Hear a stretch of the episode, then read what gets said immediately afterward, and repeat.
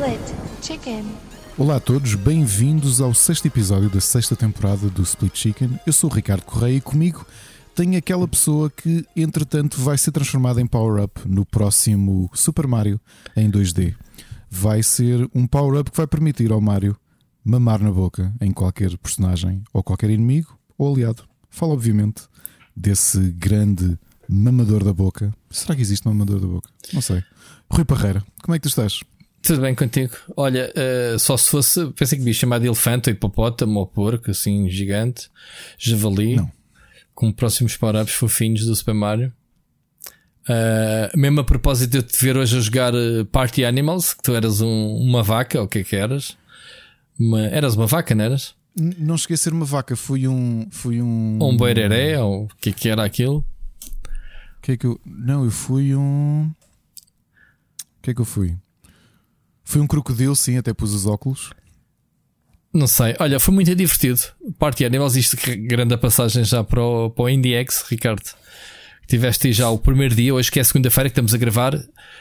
Nós basicamente. bocadinho. Acabei mais um bocado, estamos aqui a gravar, só fui jantar. eh, foi, foi, foi. Quando acabei de jantar, já estavas a, mandar dizer que já estavas pronto. Eu assim, ok, isto é que foi um dia, enchei. E então, enchei, um dia enchei. Um dia enchei para mim, não, calhou ser o último live, mas vocês é que tiveram o trabalho todo. Ricardo, tivemos um dia em cheio. Foi muito giro. Eu diverti-me imenso com, com o Party Animals. Aliás, ah, depois ao final do, do dia, mostrei aqui, fiz uma ou duas partidas com, para mostrar o jogo aos meus filhos, que eles ainda não tinham visto. As animações dos bonecos hum, é meio e o jogo está muito bonito. É meio caminho andado, porque os- os bonecos desconjugam-se todos e vão, e vão a abanar assim mesmo É, a dar pontapés todos peluches. desconjugados, tipo, É. parece que estão bêbados, eh, eh, são muito giros. eh, Não, e Muito. está está muito bonito também. Está, Sim. hum, Sim, este jogo vem na, na senda do hum, Fall Guys, da- qual é que era o outro? Aqueles jogos de jogos sem fronteira que a gente andava a jogar, não era? Sim, o Fall Guys e, e o Gang of Beasts. Gang of Beasts, sim, assim. yeah, coisas assim. Ah, muito giro que a ver se arranjo. Estava a falar com o João, que tinha mais uma outra chave a ver se ainda consigo para a gente fazer aí qualquer coisa também. Todos. Acho que é um jogo mesmo fixe para jogarmos todos juntos, não é? É, e gosto tanto desta altura do, do IndieX, de, de fazer os streams e tudo isso, porque é conversar com os developers. Dá, obviamente dá imenso trabalho, é cansativo, mas, mas depois é tão. Acho que é tão recompensador. Sim, é cansativo. No fim do- do- da semana tens 50 lives eh, feitas, não é? Hoje foram 11. Ahm, e portanto, parece não, 50 lives é muita fruta. 50 jogos, vá, cada, cada jogo uma hora, são 50 horas de conteúdo. A dividir por todos é certo, mas estamos todos lá. Por exemplo, eu desde que abriu, fizeram-me companhia o dia todo, estava a trabalhar e de vez em quando ia lá, falava com vocês participava, mas estive sempre aqui mesmo em lurk. Quando estava a trabalhar, não podia estar a ouvir, estava sempre a ser-me a correr. Portanto, hum, Epá, foi, pois foi como. Essencialmente foi como eu. Eu também estive assim. Estive assim grande parte do, do dia, pá. Epá, gostei imenso. Gostei mesmo, mesmo, mesmo muito do. e sempre com uma boa, com uma boa, Uma boa casa. audiência, né? Sim, sim, Sim, sim. pá, altamente, altamente mesmo. Continuo a achar que por acaso, mas tenho sentido isso já o ano passado, a mesma coisa. Eh, não sei se é por ser um bocadinho estranho para o tipo de conteúdo que o RTP Arena normalmente faz, mas não, não há muita participação. Sem ser das pessoas que tu vais reconhecendo ou de, de pessoas ligadas aos devs. É sempre aquilo que eu sinto um Epá, bocadinho mais tu, falta. quando, tu, quando tu educas um, a tua audiência né, num canal de um certo tipo de conteúdo, é normal, eh, é normal que outro conteúdo que tu coloques não tenha tanta audiência. E tu tens, o- tu tens o maior exemplo da nossa rede, Ricardo. Nós temos o nosso programa que tem uma boa audiência e os outros programas, mesmo que sejam feitos por nós, que já não é a mesma temática, ou, ou outros assuntos, ou whatever, eh, não temos tanta tanta audiência, não é? Porque as pessoas vêm cá por causa daquele programa. Se calhar não lhes interessa outro, outros conteúdos que a gente coloca, a mesma coisa que no caso da RTP Arena, mesmo no canal, uh, conteúdos que funcionam melhores que outros. Pronto. Eu acho que sim. Ui. Não- estou a ver a malta do que só quer saber dos campeonatos de Counter-Strike e não sei o quê e depois, e divertir-se com, com indies que não conhece de lado nenhum, não é? Mas assim, notoriamente as pessoas vão ficando a ver. Sim, sim, sim. E, e as mensagens do pessoal a dizer que ia meter no wishlist os jogos e não sei o quê. Houve ali até algum feedback interessante. Portanto, obviamente que é muito mais fácil das pessoas que nos conhecem pessoalmente, né? a malta do costume estar ali a interagir no chat. Outra coisa é o pessoal estar, não nos conhece, estar a gostar do conteúdo e estar a assistir simplesmente. Sim, é isso. Acaba por ser quase um, um não é um hostile takeover, mas é um bocado takeover, na realidade. Pois. Tens um conteúdo, se calhar, com, com, com pessoas que estás habituado a ver, não é? E, e de repente estão ali pessoas novas que. Sim, exato. Que não conheces lado nenhum. Não conheces. É verdade. Já esquecemos esse pormenor. Tirando o Gás, que ainda fez uma live ou duas hoje, fez uma, já não sei quantas. Um, que é da casa, né? Da, da RTP Arena. O resto da malta era estranho para, para o canal. Mas pronto, Ricardo, satisfeito com o primeiro dia, balanço? Correu tudo bem? Ou quase tudo bem? Sim, é pá, ligeiríssimos problemas técnicos, mas nada de, de, de estranho. Oh, Rui, agora é que reparei uma coisa de ver um post no Twitter. O jogo que tu fizeste hoje foi lançado hoje. Pois, se tivesses visto a minha live, eu dei os parabéns não à pessoa. Não consegui ver tudo, pois foi, não consegui ver tudo. Pá. Mas de, eu vi, eu reparei nisso e dei. E sabes porquê? Porque fiquei sem bateria, ou seja, estar aqui o dia todo. O meu, o meu filho mais novo também adoeceu e andava aqui pela casa com o headset eh, wireless mas não foi suficiente as pausas para carregar o, o Uhum. headset. Uhum. Pá, fica descarregado. Não. Não, mas, Mas eu- acho que valeu muito a pena. Pá. Eu, eu, eu não sei se, se quem está.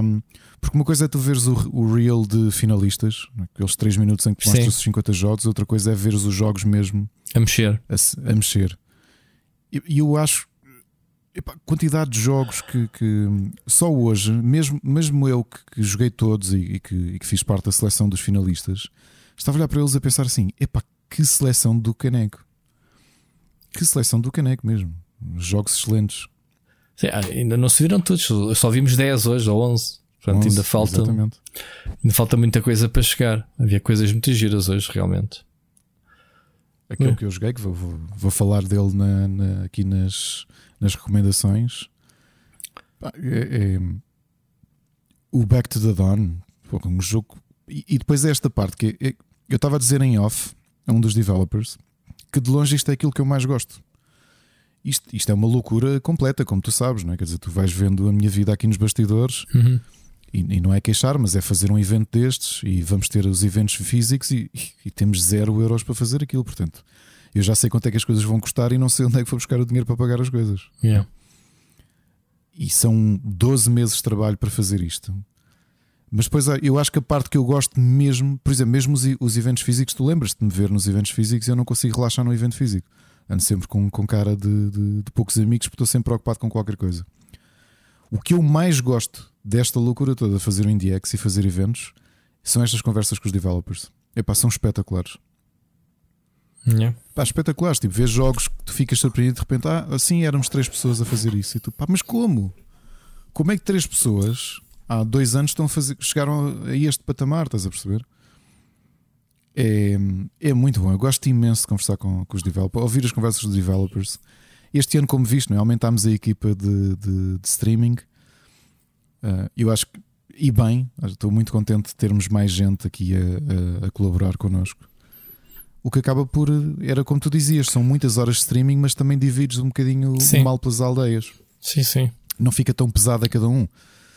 Ah, Porque eu agora, hoje fiz três, uma delas como, como, como convidado, não é? A jogar parte. Só estive lá mesmo a jogar. Opa, eu se tivesse conseguido meter as férias que estava a planear, como, como tu sabes, eh, estou chateadíssimo porque queria participar mais este ano.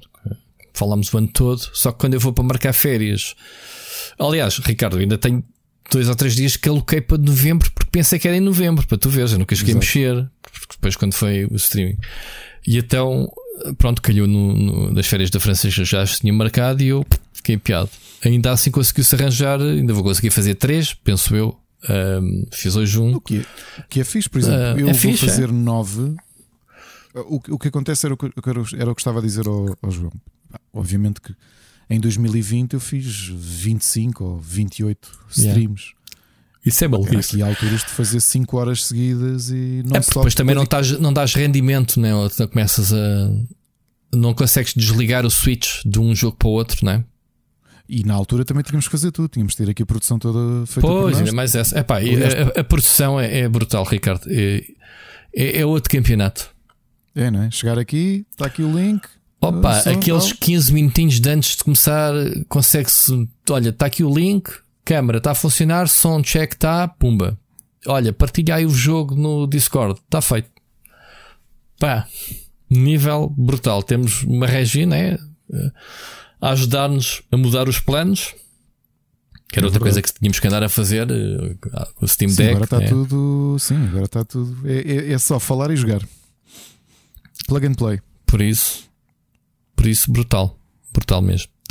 É, e gostei muito das conversas que, foram, que se foram ouvindo aqui ao longo do dia com, com os developers. É... Pá, tem sido mesmo. O primeiro dia, estou um bocado cansado, obviamente, mas ao mesmo tempo estou tão. Estou tão. eh, coração cheio de, de- das conversas de hoje e de ver os jogos. Sim, este episódio do podcast só vai para o ar depois de acabar a, a última sessão de, do IndieX na terça-feira, que acaba mais cedo. É o, é o dia- é o único dia que acaba às quatro, né? Porque todos os É, restos dos dias sim. acabam, acabamos a sessão às oito. Sou eu que vou fechar o IndieX, já agora, na É, sexta-feira. senhor. Na sexta-feira. Yeah. E tenho a sessão na quinta, também às oito. Com o Sovereign Syndicate. Sovereign Syndicate, yeah. Um, É verdade. e na quinta, o Everspace 2. Everspace 2 também é teu, é verdade. Muito bem, Ricardo. Um, queres acrescentar mais alguma coisa? Apelar à Não, malta assistam. para, para ver Assistam, RTP. continuam a assistir todos os dias no RTP Arena. Uh, hoje, quer dizer, vocês estão a ouvir isto e hoje, terça-feira, é só até às 4, mas o resto dos dias, até às. uh, Podem ver o Void também. acaba- Atenção. Sim, podem ver o VOD, acaba a um quarto para as 9. Se não Yeah. também, po- depois podem ver em diferido no canal do, do IndieX, mas lá mais para a frente. Certo. Aí vai ser cortado, né? Jogo a jogo. Sim, exatamente. Ah, exatamente. Pronto. Muito bem, Ricardo. Antes de, hoje vai ser um programa que a gente prevê curto. Não sei, não sei que a gente diz sempre isto, já há quase, mas eh, esta semana foi uma semana completamente nhé, para a indústria. Não se passou nada, nem ninguém morreu, nem morreu. Não, não é literalmente, tipo, não aconteceu nada de especial. A Microsoft já comprou a Activision Jailed News. Ahm, Tiveste os lançamentos, a sexta-feira foi dia de dois lançamentos grandes. Mas então, em relação ao Super Mario, deixamos para a frente. Spider-Man já falámos a semana passada. Ricardo, antes de passarmos às notícias, temos aqui os nossos queridos patrons para agradecer, certo? Deixa-me só aqui dar um, um shout uh, à malta. Temos aí pessoal novo e tudo que tem entrado. Portanto, aqui um abraço ao Frederico Monteiro, Ricardo Moncacho, Carlos Felipe, Vasco Vicente, Wenzel Bolt, o Oscar Morgado, Felipe Silva, Helder Paiva, Fla- uh, Paulo uh, Seixas Bento, Rodrigo Braz, Carlos Duarte, Nuno Pereira, Wilson Guizé, João Gomes, Dempsey, Celso Bento, Patrícia Casaca, António Pacheco, JPW, o Carlos Carneiro, Fábio Domingos, Ricardo Fazeres, Hugo Figueiredo. Muito obrigado, malta, a todos pela vossa participação. Ricardo, temos uh, passatempos uh, lançados? Tiveste a lançar ao bocado, foi? É verdade, temos três passatempos. Temos o, o primeiro, que é um bundle de jogos de terror para PC, com o Alan Wake Collector's Edition, o Bandy and the Ink Machine, o Bandy and the Dark Revival, o Lucius e o Pathologic 2, os todos estes para, para Steam. Para além disso, um passatempo com o Exoprimal para PS5 e ainda o tão esperado Baldur's Gate 3 para PC. Estou esperado, não? Ele já saiu. Estou esperado aqui, não é? Quando anunciámos o passatempo e vimos que houve muita é. gente entusiasmada. Sim, sim, E sim, bem. sim. E bem, Sim, verdade. Ricardo, temos mais coisas da, nossa comunidade, temos episódios especiais, coisas. temos o, não, temos o Alberto dos Silêncios. Este domingo vamos ter entre marido e mulher. Já aqui tenho o episódio, chegou há bocadinho. Ainda não Ok, o ouvi, ainda não sei o tema. Uhum. Mas o último domingo do mês é certinho. Aliás, há coisas certinhas. Uma delas são os impostos e a outra, não é? O, o Alberto dos Silêncios à segunda-feira. Até ver o Entre Marido e Mulher ao domingo, o último domingo do mês. Também. É, e, e ative o Split Chicken na terça. E o Split Chicken na terça, não é? Até ver. Até ver. Não, até ouvir é melhor. Muito bem, Ricardo, uh, coisas sobre board games. Ah, deixar aqui o aviso: ainda não temos confirmada dia 13 de novembro. Dia 13, não, desculpem.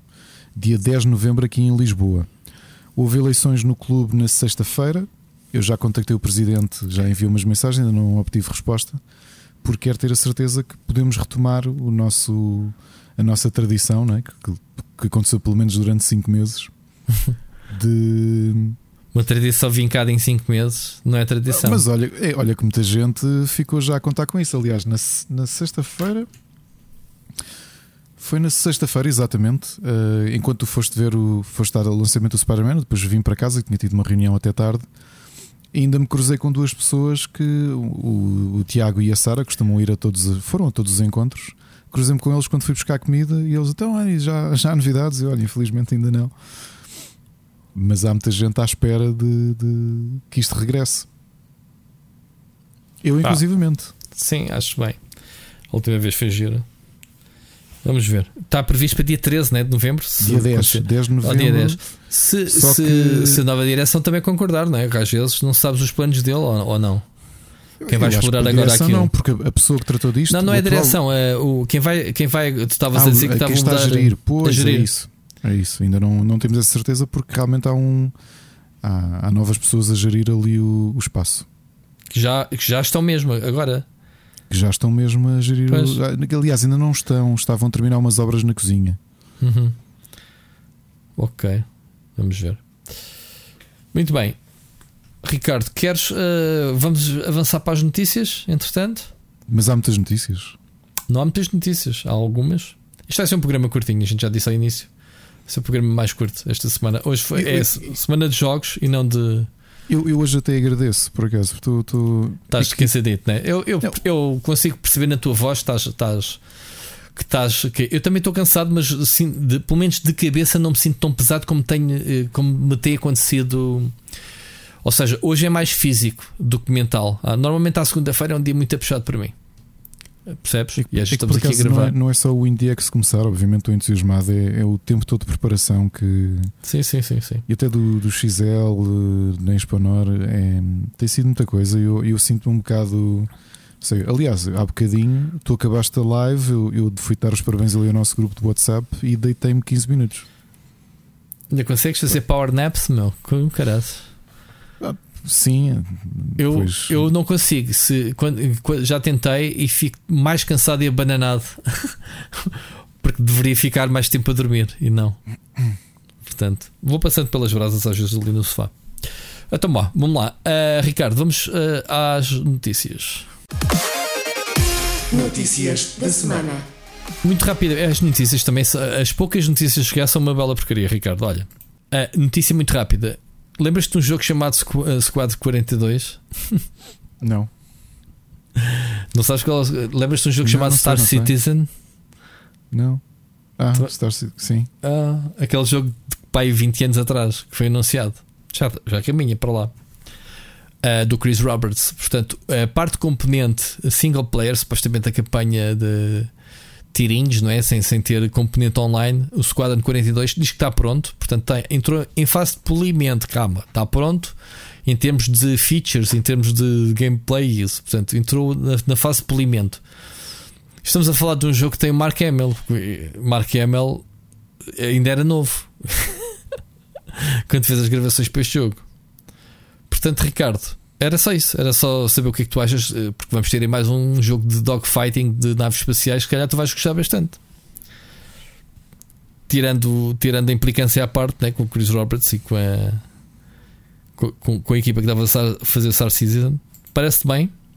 Lembras-te do. Lembras-te do Wing Commander? Lembro, sim, senhor. E gostavas do Wing Commander? Gostava do Wing Commander e comprei-o há pouco tempo no GOG. Foi? Porquê? Comprei-os. Porque sim. Tens o Prophecy, era o meu favorito. Espera, vou-te dizer, eu comprei um. Comprei, apanhei-os, coloquei-os Vê lá, se tens o Wing Commander Prophecy. Esse é quando. Vou dar spoiler. Quando a personagem do, do Mark Hamill, o Captain Blair, morre. Posso dar spoiler? Esse jogo tem 30 anos. Quem não jogou, jogasse. Tu vais jogar? Eu, Mark, Mark, eu joguei na altura. Faz. Tens eu é aquilo que eu disse, que eu quando vejo aqui jogos no GOG do qual gostei na altura, ou que me foram emprestados, ou que. Sim, ou que me foram emprestados, ou que. Mas está aí o Prophecy ou não? Espera. Estou esquisitas, meu também. Está esquisito.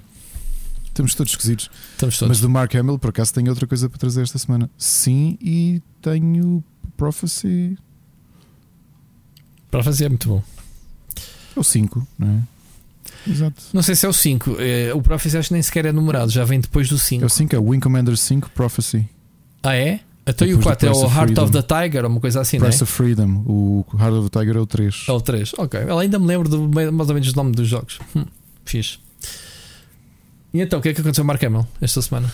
Não, não, viu muito na, numa série que vou falar aqui outra vez porque já acabei, que foi o, o ah, the sim, Fall, House, the of Fall the... of the House of the Sim, também eu vi. House of, the House of Usher. Está com um papel, o gajo assim meio estranho também. Está fixe. Muito bem. Uh, portanto, malta que aguarda notícias sobre Star Citizen, não há. Squadron 42 era aquele aquele miminho que, que Chris Roberts queria dar a, aos fãs dos jogos dele, que é se calhar a parte mais interessante, que é componente a solo, componente narrativa, com, com full motion video, com atores bastante conhecidos. Daqui que eu me lembro só o Mark Hamill, não sei qual é o resto do elenco. Portanto, não sei qual é a data de lançamento, está em polir. Queria trazer para aqui uma, uma discussão contigo, Ricardo, que está a, a haver regras de sobre a monetização dos jogos. Ok, há cada vez mais táticas shady que a gente tem trazido para aqui muitas vezes, os loot boxes e isso. E então temos a, a, o Reino Unido e a União Europeia quase que tac a tac, né? competir quem, quem é que comete mais, mais leis em cima destas das coisas. E então há aqui uma, uma situação até mais caricata que eu queria ver contigo, que era pá, os jogadores terem mais poder, ou seja, coisas que me têm acontecido e coisas que já te aconteceram a ti que eu sei, uh, que é pá, tu assinas um trial de uma subscrição e de repente tu tens a subscrição automática, mas aquilo não é claro a dizer que olha, isto vai renovar no dia tal e depois até tens lá. Porque para te registares normalmente precisas sempre do cartão de crédito, né? porque eles pedem sempre para, para confirmar para não haver fraudes. E tens lá, entretanto, de forma meio escondida, que aquilo vai renovar passado o trial ou, ou quando fazes uma subscrição uh, tens que dar umas voltas no caraças nas opções para tirar. Ainda agora aconteceu isso com a Apple. Quando eu, sabes, quando eu comprei o tablet à minha filha, tinha 3 meses de Apple. E, e, e, sabes que se tu, se tu fizesses, Ricardo, vê lá, vê lá esta cena. Se tu fizesses, uh, portanto, criaste a conta, não é? Tens direito aos 3 meses. Se logo a seguir fores a cancelar, o gajo dava-te por cancelado o, o trial da, da cena. Percebeste? Ah, isso. Sim, sim, sim, sim, sim. Ou seja, não gozavas os 3 meses, cancelaste, cancelaste, acabou. E pá, eu te disse à minha filha: pá, tu metem no alarme agora no telemóvel que no dia, dois ou três dias antes, temos que vir cá para cancelar isto. Portanto, são práticas uh, não é obscuras. o serviço que eu vi fazer isso. Eu já vi serviços que faziam exatamente isso: que é uh, olha, a renovação vem aí. Queres renovar? Não. Eu já não, não te consigo precisar quais, mas aconteceu-me cancelar, mas não foi sem nenhum serviço grande, digamos assim. Não, já tenho apanhado vários que quando cancelas, ele diz-te, ok, tu, daqui a um mês isto é válido, vai ser cancelado. Pronto, mas usufruis à mesma do tempo. Mas isto é apenas um exemplo, Ricardo. A cena do, do não te avisar e renovar. Lembras quando passado renovou uma PlayStation Plus que eu tinha aquilo renovado automaticamente? Quando eu recebo os códigos da PlayStation do Plus, não tenho necessidade de estar Olha, a, a, a gastar. Tam, também acontece, mas não sei se já foi de preparação ou não por exemplo, tanto a Apple como a PlayStation avisaram já com antecedência que, que as renovações estavam à porta. Pronto, é isso que as leis novas querem dar mais poder aos jogadores poderem reclamar em situações onde não ocorram isso. Obviamente que as empresas têm que ser mais transparentes, portanto, é isso mesmo que está a acontecer. Ou seja, os jogadores têm ser, os utilizadores têm que ser eh, informados. Uh, desse tipo de situações. Subscrições uh, que estão para acabar, trials que depois uh, acabam por não te dar cancelaste antes do tempo, ou seja. Ou, ou trials que eventualmente também cobrem coisas. Que já aconteceu também, é? fazes uma trial que pensas que é gratuito e de repente. Sim, sim, e, e não só isso. E será que os jogos free to play são mesmo free to play? Uhum. Então, esse tipo de questões eh, ou seja, é um jogo free to play a base do jogo, mas tu não consegues jogar sem comparares as cartas para formar a tua equipa ou whatever. Não estou a falar do FIFA, estou a falar do jogo qualquer, de estratégia ou o que é que seja. Pronto, isto é as coisas que realmente estão a ser postas na mesa Uh, exatamente para evitar que isso aconteça. Ou seja, tem que haver mais transparência. Uh, e estamos a falar, eu, não, eu tinha aqui isto presente: as multas é tipo porcentagem anual de, de, uhum. do incoming global da, da yeah. marca que fizer isso. Portanto, multas mesmo a doer.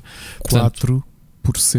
4% de toda a faturação. Pelo menos, é yeah. pelo menos 4%. Yeah. Se for reincidente, uhum. uh, reincidente é que as coisas se tornam mais uh, piores.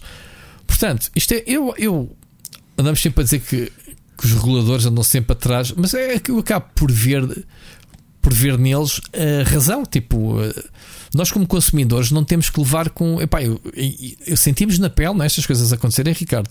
Tínhamos nós intenções de comprar ou pagar ou não. É sempre bem estranho. Quando eu quero cancelar alguma coisa, as voltas que tenho que dar.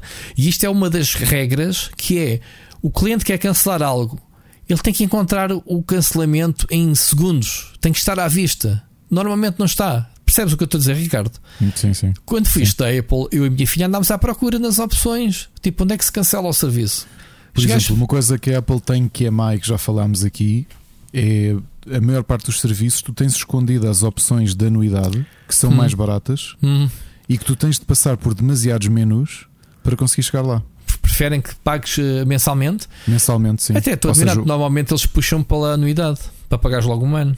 Por defeito, não, por defeito uh, tens a opção tens a opção semanal, uh, desculpa, a opção mensal. E já qual é que foi? Acho que foi o Apple Arcade que eu tive de andar uh, dentro do. Mas a correr menos dentro do, da conta até encontrar a opção de pagar anualmente, que ficava para aí 30% mais barato. Pois, e, e normalmente fica. Já vi que eles não têm interesse nisso então. Pronto, no, novas regras das subscrições, portanto, tem que. Tem, tem que haver mais informação sobre subscrição, tem que haver os tais reminders, tem que haver uh, notificações, uh, cancelamento pá, fácil, é uma das coisas. Um... Há aqui umas coisas que eu acho que são mais difíceis de aplicar. Uhum. Ou se forem verificados, porque são práticas de praticamente toda a gente, especialmente empresas de, um modelo mobile e free to play e não só. Por exemplo, dentro da União Europeia, aquilo que está estabelecido é esta, por exemplo, em termos de arquitetura de jogos online: Does your game, website or app manipulate consumers? Como é que tu medes isto? O que depois da explicação é: This could be something as seemingly innocuous as font size or button coloring. O que também acontece. Quantas situações é que tu tens Olha, um exemplo simples são jogos free to play que tens currency, em que às vezes tens o posicionamento de, dos botões de forma a que tu gastas a currency gratuita. Já para te obrigar a, a posteriori, se queres usar, vais ter de gastar dinheiro. Isto não foi no Fortnite que eu vi pessoal a queixar-se nisso? Que era, ah, isso era demasiado as... fácil fazer qualquer coisa que não era suposto fazer. Sim, gastar os, gastar os, os V-Bucks. Ah, não, não era o Fortnite, era outro jogo, Ricardo, que jogámos. Era o Diablo. Lembras do Diablo? Ah, o Diablo é que tu 4. gastavas o. o, o Ativavas o, o, token do coisa, do. O Season Pass. Do Season Pass, sem querer. O Rory que ainda mandou berros para caraças que fez isso sem querer, gravou o vídeo e tudo. Yeah, yeah. Pois é, é, estás a ver? Esse tipo de cenas que tem que acabar e pronto, eles Dentro destas definições, depois estão aqui coisas que eu acho que se realmente forem para. Isto, isto vai alterar grandemente a forma como o modelo online funciona. Ou não sei, porque, por exemplo, esta uh, pressionas ou influencias os jogadores a jogarem mais tempo e fazerem compras no teu jogo. Tá, eu não acredito que isso sejam guidelines um, práticas, tem que estar escrito para não acontecer, só salvaguardas, não quer dizer que aconteça mesmo. E se calhar isso é tudo analisado caso a caso, Ricardo. Não, não podes generalizar. Percebes? E tem que se calhar, e acho que diz aí alguns que tem que partir da crítica sempre do. Pode ter que haver queixas dos jogadores Sim. em relação a essas esta, coisas. Esta eu acho que faz sentido e, e, deveria haver mais transparência. Como é, que isto, como é que os jogos são monetizados e se é claro para o consumidor como é que isto funciona? Ou seja, Só que... vais jogar num jogo e saberes à partida quanto é que poderás vir a gastar, não é? Ou, ou que tipo de conteúdo é que é monetizado? Porque, se calhar, porque muitos dos jogos, por exemplo, este fim de semana comecei a jogar, cedi a uma publicidade do, do, do YouTube de um, de um daqueles jogos de gacha do, do One Piece. Instalei, e, e, é o típico jogo, não é? Tu, tu fazes grind, mas o que eles querem é só menus, é só coisas adicionais, é só eventos, é só é tudo e mais alguma coisa. E depois tu lá percebes o que é, como é que as coisas são monetizadas. Por exemplo, uma má prática dos jogos, destes jogos free to play, é tu não conseguires muitas vezes distinguir à partida, somente um jogador menos informado, o que é que são currencies premium e o que é que não são currencies premium. Uhum. Já reparaste nisso? Já, já. O que é horrível. Tu, se calhar, de início do jogo, se a coisa não for clara, tu não consegues perceber onde é que está bloqueada a tua progressão, se está atrás de currencies premium ou se está, se está atrás sim, de currencies sim, normais. Sim. Percebo. Outra coisa curiosa é esta ideia do is free to play content really free? Que é curioso como nós já falámos Exatamente. do universo, olhando para o Hoyoverse, de tu poderes terminar um jogo por completo sem teres uma paywall. Portanto, quer dizer que a partir de agora, dentro do espaço Schengen e do, do, do Reino Unido, tudo isto tem que ser identificado? É isso que vai acontecer? Ou seja, tu vais à loja e, por exemplo, vais à App Store e tem que haver descrição de como é que funciona. Olha, este jogo é gratuito, mas a partir do nível tal tens de pagar para conseguir avançar. Será que é isso que vai ser obrigatório? Olha, digo sinceramente, não me chocava nada que houvesse isso e obrigaria as editoras a repensar um bocadinho o design desses jogos. Ou colocá-los numa outra categoria, ou o que é que seja, não sei. Olha, esta que está aqui eu senti com. Sinto com praticamente todos os jogos. Eu não jogo muitos jogos free to play, mas neste sinto. Sinto, é. O, um, nas opções de compra, a user experience é clara ou há um, decoys, portanto há. Há Ajuda-me. Bait, tipo cenas que te enganam. Sim, há overload de escolhas ou manipulação sens uh, sensitiva, e sim, isso é verdade tu, tu, tu, quando abres para perceber que, que, currencies é que existem, aquilo é só opções tipo montes de janelas e, e, e pescar e tipo este, não sei o que, off, tá, tá, tá.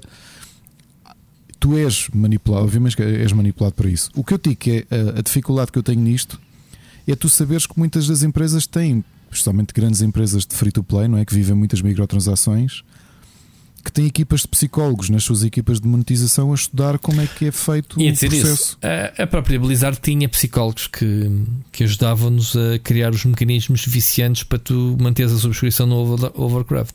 Portanto, aqui o que acontece a estas pessoas? Tipo, de repente continuam a ser empregadas porque tudo isto era um bocadinho uh, subterfúgio, não é? Agora tens de fazer disclose. Olha, nós estudamos aqui um mecanismo que é uh, jogas aqui, porque depois o teu, o teu flow vai, vai ter esta resposta para te, para te forçar a jogar. Eu acho que é assim, isto sobretudo vai ter grandes implicações é no mercado, pelo que vejo, no, no mercado mobile, porque é maioritariamente os jogos, jogos online. Parece-me. Vai, ter, exemplo, este... vai ter, já tens cada vez mais jogos live, eh, live service em consolas e PC, portanto aplica-se as mesmas coisas. Olha, um exemplo disto foi: eu há um tempo liguei o League of Legends porque tinha. Fui, fui comprar o personagem novo que tinha, que tinha saído. Portanto, já não jogo, vai para um ano, mas há mais de um ano talvez. Mas fui lá comprar o personagem. E até o League of Legends, que era uma coisa muito straight to the point, e tu sabes que já aqui disse várias vezes que eu gastei bastante dinheiro, mas porque eu queria. Portanto, sentia que queria devolver alguma coisa à empresa e comprava uh, skins o que acontece agora é que já tens bem Season Pass e. e que, ou seja, até é conteúdo, pelo que me parece que eu não mergulhei muito. Mas é muito conteúdo que tu podes, podes desbloquear com, com, com o, teu próprio, com o teu próprio tempo. Uhum. Mas ainda assim, tu entras dentro do, do, do, interface inicial do League of Legends, já não é aquela coisa direta do se este personagem há uma skin em promoção. Não, agora de repente é e evento e não sei que achievement e titles e season pass e o que é isto, meu? Um monte de currencies diferentes agora e, e tokens de não sei quê e shards de não sei quê. Eu, pá, isto era tão simples. Era chegas. Eu, como consumidor, até prefiro uma experiência muito mais uh, na minha cara. Que é, eu, eu, eu, quero comprar porque eu, ou seja, sei exatamente o que é que vou comprar não preciso estar aqui quase a tirar um, um mestrado para aprender. Ok, então preciso desta currency para comprar isto a realidade é que a maior parte dos jogos estão a entrar muito neste sistema. Eh, é demasiado, já é, já é tudo demasiado. Sim, é por causa disso é que estão então essas regras não é? a serem estudadas e a serem aplicadas. Que me parecem bem, sinceramente, na, na maioria. Portanto, do lado que me toca de consumidor, é, vamos ver. Não sei em que estado é que está isto. Isto ainda está em consulta, pensou pública. Não tenho a certeza como é que, como é que isto está ainda, Ricardo. Isto tem sempre aqueles períodos uh, ter aqui um período de longo, não é? Até que as coisas discutam, sejam apresentadas e, e tornem então uh, efetivas. Mais alguma coisa, Ricardo? Não, acho curioso o, até o Reino Unido estar mais ou menos na vanguarda disto, pelo, pelo que estava a ler neste, neste artigo. Normalmente o Reino Unido até costuma ir um bocadinho a reboque da, da União Europeia, mas neste caso até se estão a, até se estão aqui a, a, adiantar. Uma coisa curiosa, já agora, é esta pressão, e eu acho que é interessante, a questão do, do, do cancelamento de, contrato, de contratos. Que tem, como tu tinhas dito, tem que ser um passo apenas para cancelar, não pode yeah. ser mais do que isso. E tu tens muitos que uh, tá, cancela aqui, agora vais abrir uma nova janela, vai receber um e-mail para repensar se quer fechar, se quer cancelar. Isto depois de descobrir nas opções das definições onde é que isso demora, porque até lá chegares, mas pronto. A questão das subscrições, por acaso, aqui interessante. Um, que é se calhar um modelo em que nós eu, eu as minhas subscrições praticamente todas eu tenho-as em, em, anuidade. Eh, mas se calhar aqui o, o, que acho que o legislador, os legisladores sentiram era com subscrições com períodos uh, inferiores a seis meses, que na realidade acho que não havia praticamente notificações nenhumas de autorrenovação. E eu acho também que os consumidores, e se calhar já nos aconteceu, é assim: se tu tiveres uma anuidade de um, uma anuidade, uma subscrição de anuidade, o montante ainda deve ser elevado. E tu, se calhar, se tiveres um problema, reclamas. Mas se for uma mensalidade, se for uma coisa de 4 euros, tu pensas: é pá, olha, já está pago, não, não vou perder tempo, cancelo e pronto, este, dou este pagamento como, como perdido. Não sentes que é um bocado isso que acontece? E que há um bocado aproveitamento das empresas em relação a isso? Pá, em termos práticos, nunca me ocorreu cancelar porque me chateei ou uma coisa qualquer. Mas percebo o que estás a dizer. Uh, muitas vezes, só por causa da chatice, é isso, pelo valor, cancelas e acabou-se. Um, pá, tudo o que seja, tudo que seja uh, ferramentas que obriguem as empresas a serem mais transparentes, pá, podem fazer as práticas que quiserem, mas desde que sejam que os, que os utilizadores as aceitem conscientemente, não é? Exato. Sim, sim. A oferta está lá, só queres. O que eles vão fazer, há bocado estava a dizer onde é que eles vão meter essa informação. Pá, tu, tu aposto que tu, eu e, e a maioria dos jogadores tens aquele disclaimer logo de início, tens de fazer brutas scrolls e não lês o que está lá. E deve estar lá muita coisa que se houver azar, não tens onde te agarrar porque estás a aceitar em baixo os termos e condições de utilização das coisas. Já reparaste nisso? Sim, sim. Portanto, há de estar lá a dizer alguns, por exemplo, que o jogo que tu compraste digitalmente não é teu. Estás a comprar uma licença de utilização que eles amanhã podem fechar o serviço e, e tudo o que investiste naquilo perdeste. Pá, há de estar lá alguns, algo parecido.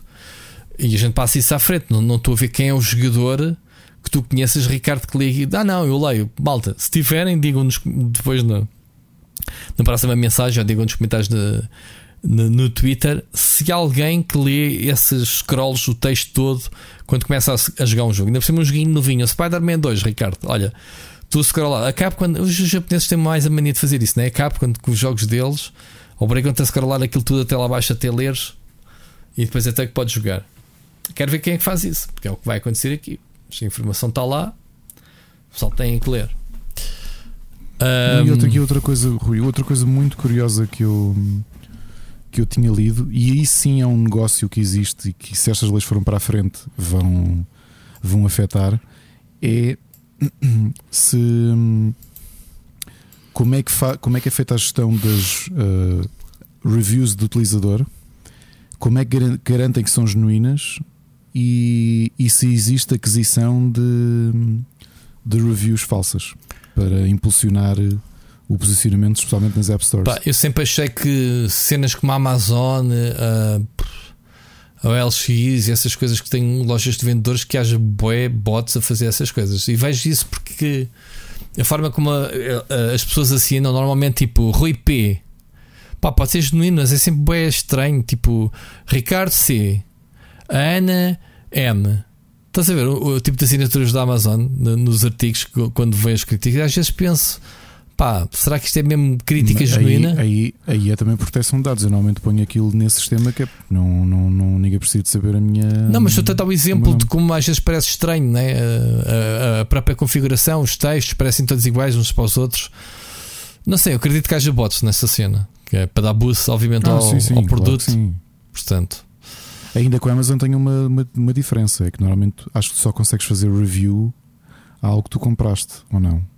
O que o? Estou a falar na loja mesmo, na loja mesmo da Amazon. Nunca fui convidado. Há, há, muitos há sites que sim, mas não me lembro da Amazon de convidar para fazer uma review de algo que, que eu comprei. Não me recordo. Mas isso é okay. outra solução que fiz. Que é, yeah, as pessoas serem convidadas para isso. Por exemplo, o Steam faz-te isso. Diz-te: Olha, já jogaste este jogo 10 horas, queres deixar a tua opinião? Sim, mas o Steam tem uma coisa que um bocado para poupar, não quer dizer que não, não possa existir também. A diferença é que tu não consegues fazer review no Steam de uma coisa que tu não compraste. Pá, nem, nem deveria dar, nunca. Não é? E é, isso, acho bem. é fácil, é fácil, tu tens empresas, isso é, isso é sabido. Existem empresas que vendem reviews, que têm ali um totalmente a free to play, porque tens uma série de bots, instalam um jogo, desinstalam, análise. Tal. Very good, 5 stars. Pois. Pois. Agora o que eu te dizia, na Amazon mesmo, ou seja, não estamos a falar do Prime, estamos a falar da Amazon, Amazon mesmo. Uhum. Eu acho que tu também só consegues. Uh, só consegues fazer review uh, a itens que tu compraste. Tá, acho bem que seja isso. Espero que sim. Nunca, não te sei dizer de cabeça, mas espero bem que sim. Mas pronto. Estamos, Ricardo, deste assunto. Temos aqui mais uma sim, notícia, sim. antes de passarmos às sugestões, que é sobre a Nintendo. Portanto, obviamente, tudo o que se fala sobre a próxima sucessora, a próxima sucessora da Switch. É tudo especulação, obviamente. Mas há uma coisa interessante que o, que o boss da Nintendo, neste caso até foi o Dog Bowser, uh, aquele senhor, Ricardo, lembras daquele senhor que é presidente da América da Nintendo? Agora, sabes que eu não me lembro da cara dele? É, pois, é, acredito que sim, é normal. Um homem aparece tão pouco. Bom, uh, a Nintendo da próxima consola é uma coisa dada como garantida, que é aquela coisa muito chata que é normalmente teres que criar uma conta nova por cada consola, não há uma transição, a tua loja, as tuas uh, playlists, provavelmente jogos. E agora eles querem fazer isso para a Switch uh, Pro 2, o que quiser chamar, a próxima Switch, a próxima consola da Nintendo. Que é, que é um tipo um bem-vindo a 2008. Exatamente, Nintendo. é bem-vinda yeah, quando Xbox 360 isso já, já faz isso há, desde sempre. Portanto, eu acho que já te contei que eu tenho. Eu, eu, eu não sei como é que fiz aquilo, mas foi um erro. Por exemplo, eu tenho com, a mesmo, com o mesmo e-mail, eu, eu tenho uma conta na 3DS e na Wii U. E eu cometi um erro e elas não ficaram ligadas uma à outra, têm nomes diferentes e tudo. Depois não dá para reparar isso, não é? Não dá, não. Foi. É, é, é, é, comuniquei, na altura ainda comuniquei com, com o suporte e eles disseram: não, isso está. Isso se fez assim, porque aquilo ou fazias link ou fazias tipo nova conta. Já agora, isso aconteceu-me também com o Fortnite há pouco tempo e resolveu-se. Por, porque é que eu fiz? E completa, história é completamente paralela, Rui, mas vais ver por acaso com a Epic consegui resolver a coisa. Uh, nós temos duas contas, temos a minha e temos a conta do meu, do meu filho. E é na conta do meu filho é que, como foi ele que jogou mais e teve Season Pass e tudo, tinha mais conteúdo. E há um dia, quando ligamos a conta pela primeira vez na PlayStation 5, epá, que por acaso isso também não é muito claro. Olha, daquelas coisas que eu acho que necessitam, as coisas das vinculações de conta, acho que necessitam de ser mais explícitas. E ali notava-se. E eu que até, até sinto que sou uma pessoa uh, pá, versada, não é? Ou pelo menos uh, percebo mais ou menos o que é que estou a fazer. Não era muito claro porque aquilo dava-te aquela janela e eu, ok, fiz o. Comecei a conta, pus os dados da conta e aquilo começou, ok, nova conta. Então eu com o mesmo e-mail, repara, Rui, com o mesmo e-mail tinha duas contas diferentes da Epic.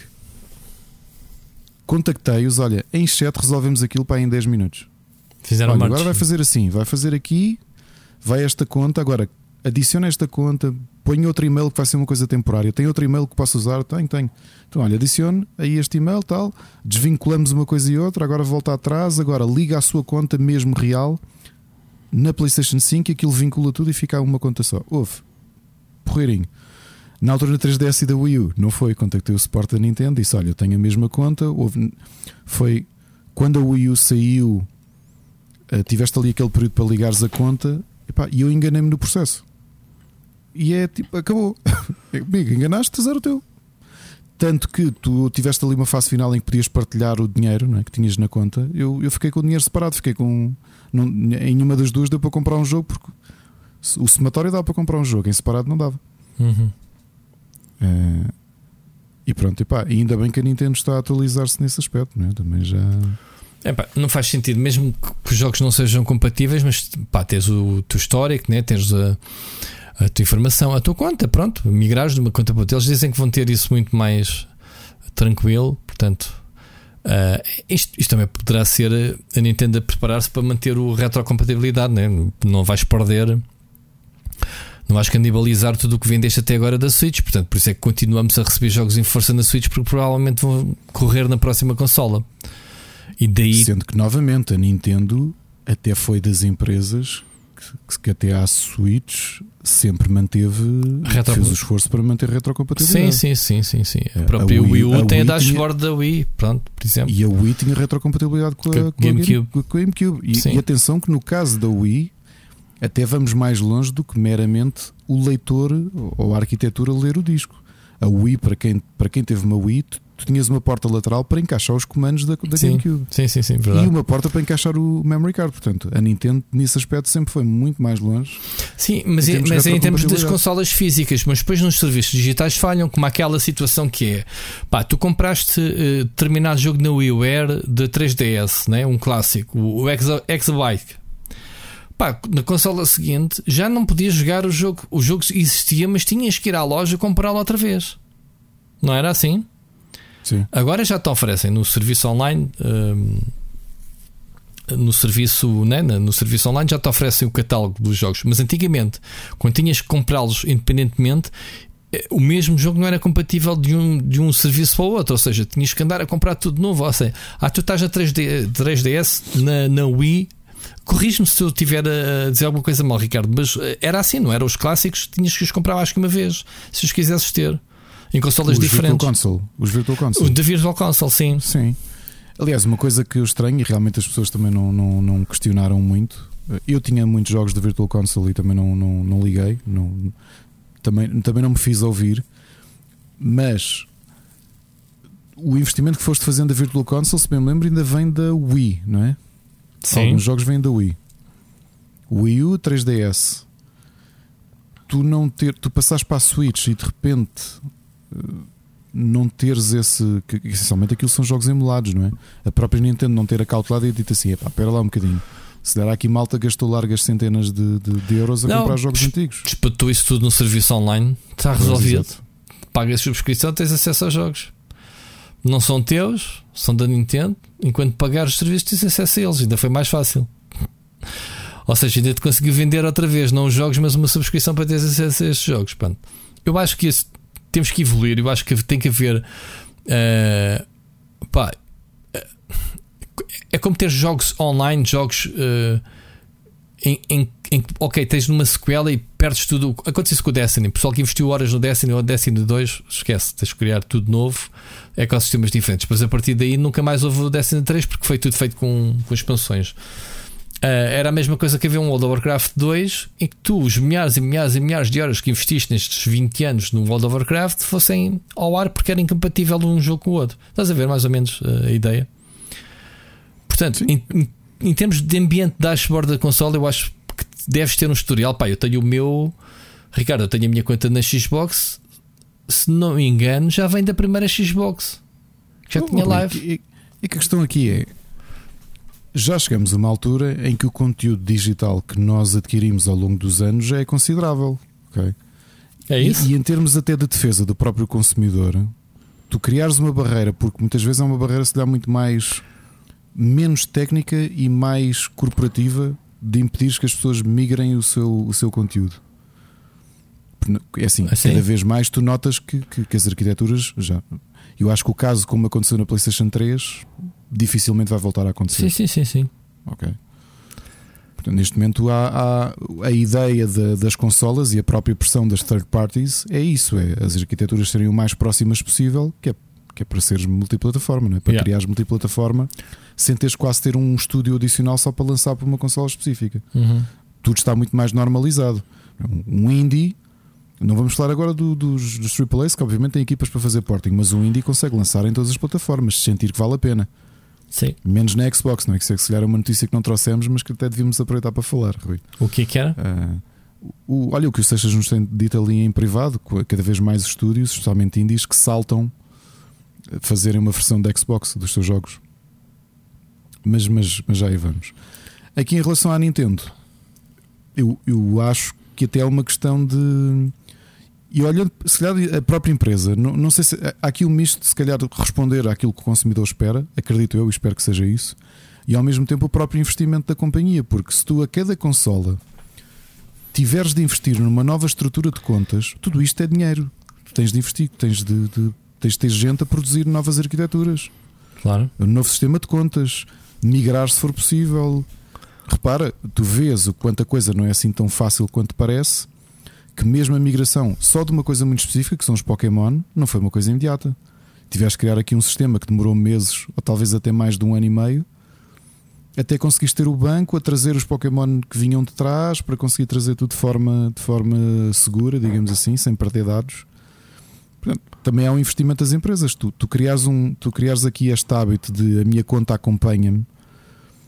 Eu acho que para, para, os consumidores é a melhor coisa que, que existe. Sei lá, quando claro existir a PlayStation 10 e tu ainda tens ali as tuas compras. Claro que sim.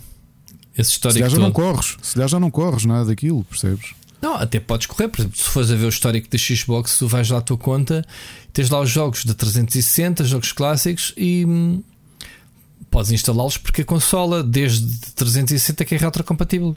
Portanto, podes jogar jogos da Xbox One, jogos da Series, como podes jogar da 360. E isso faz todo o sentido que tenhas o teu histórico de jogos. Compraste o que tens na tua conta, não é? Claro, claro. Claro. A Nintendo é que tem um tido estas dificuldades em passar de uma geração para a outra manter isso, mas pronto, a arquitetura digital deles também nunca foi famosa, não é? Um bocadinho como o Steam, por exemplo. Esta semana vou-te dizer que tive um problema com um jogo que tu. Um jogo que eu queria jogar, que era o The. Lá vou eu falar outra vez. Isto devia haver já aqui quase um drinking game, que é sempre que eu falo do The Saboteur da Electronic Arts, a malta bebia um shot. Mas eu, como sabes, eu comprei o jogo na, na no Origin.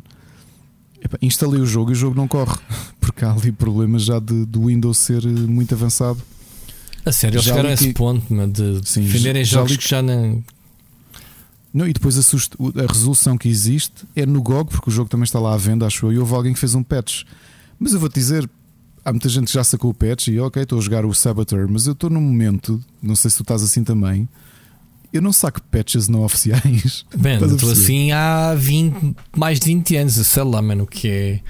O que é, que é um patch? Uh, não, é sacar, um, sacar um crack de um jogo que eu comprei. Não, sim, é isso. Sei lá. Epá, eu, ah, eu lembro desse sacar um crack de um jogo que eu comprei quando era o DRM da Ubisoft que obrigava, prejudicava quem comprava os jogos e não quem pirateava. Mas pronto. Um... Ah, mas, mas por um crack no jogo que eu, que eu comprei é um bocado. Pois, não é inédito. Eu compro, mas eu, eu compro porque, um, acho que tenho, teve de pagar por aquilo que, que, que usufruo. Segundo, porque também acho que por uma questão de até de segurança informática não, não, oh, não oh, Ricardo, suficiente. Tu também, quando compraste o jogo, não leste os requisitos mínimos. Está lá a dizer Windows XP, tens de ter, não podes ter mais do que 4 GB, GB de memória. Não leste? Tens, tens, eh, tens um, um computador poderoso demais para os requisitos do jogo. Olha, foste. é isso. Muito bem. Uh, pá, eu acho que estamos falados, Ricardo, de notícias hoje é mesmo curtinho. Pá, uma semaninha que não há grandes novidades, infelizmente. Por isso, recomendações e vamos fazer ah, aquilo que tu desejas, que é ir para a cama cedinho hoje, Ricardo. Que já não é tarde, já não é cedo, mas vamos ao gameplay então. Split Chicken Gameplay. Spider-Man, arrumámos a semana passada. Como tu sabes, eu fiquei a fazer os 100% já, já passado o programa passado. Portanto, Ricardo, tenho 100%. Andou para aí uma discussão, uh, ou seja, uh, esta semana é. Há sempre todas as semanas uma questão, não é? Esta semana é a longevidade do, da platina do Spider-Man 2. Platinaste o jogo? Não faltam-me dois títulos, mas eu nunca platinei um jogo. Sim, eu também não. Eu fiz 100% porque tu já me tinhas falado o, o quão fixe era acabar as atividades todas paralelas e eu já há muitos anos que também uh, completionista não é a minha cena. Eu quero. Uh, não, não, eu até faço completionist, mas tu não, fazes, não tenho, eu não, eu estou a dizer, não, eu não. Não, não, não. Quando digo completionist, mas depois não é. Ou seja, se, se me apetecer colecionar tudo o que está no jogo, não é a mesma coisa de fazer platina. Eu sei, eu sei, eu sei disso. É? Eu sei. Eu estou a dizer que mesmo assim Uh, jogos da Ubisoft, como agora o, como o Assassin's Creed uh, Mirage que saiu, pá, eu fiz as atividades até me fartar delas, completei a história e arrumei o jogo.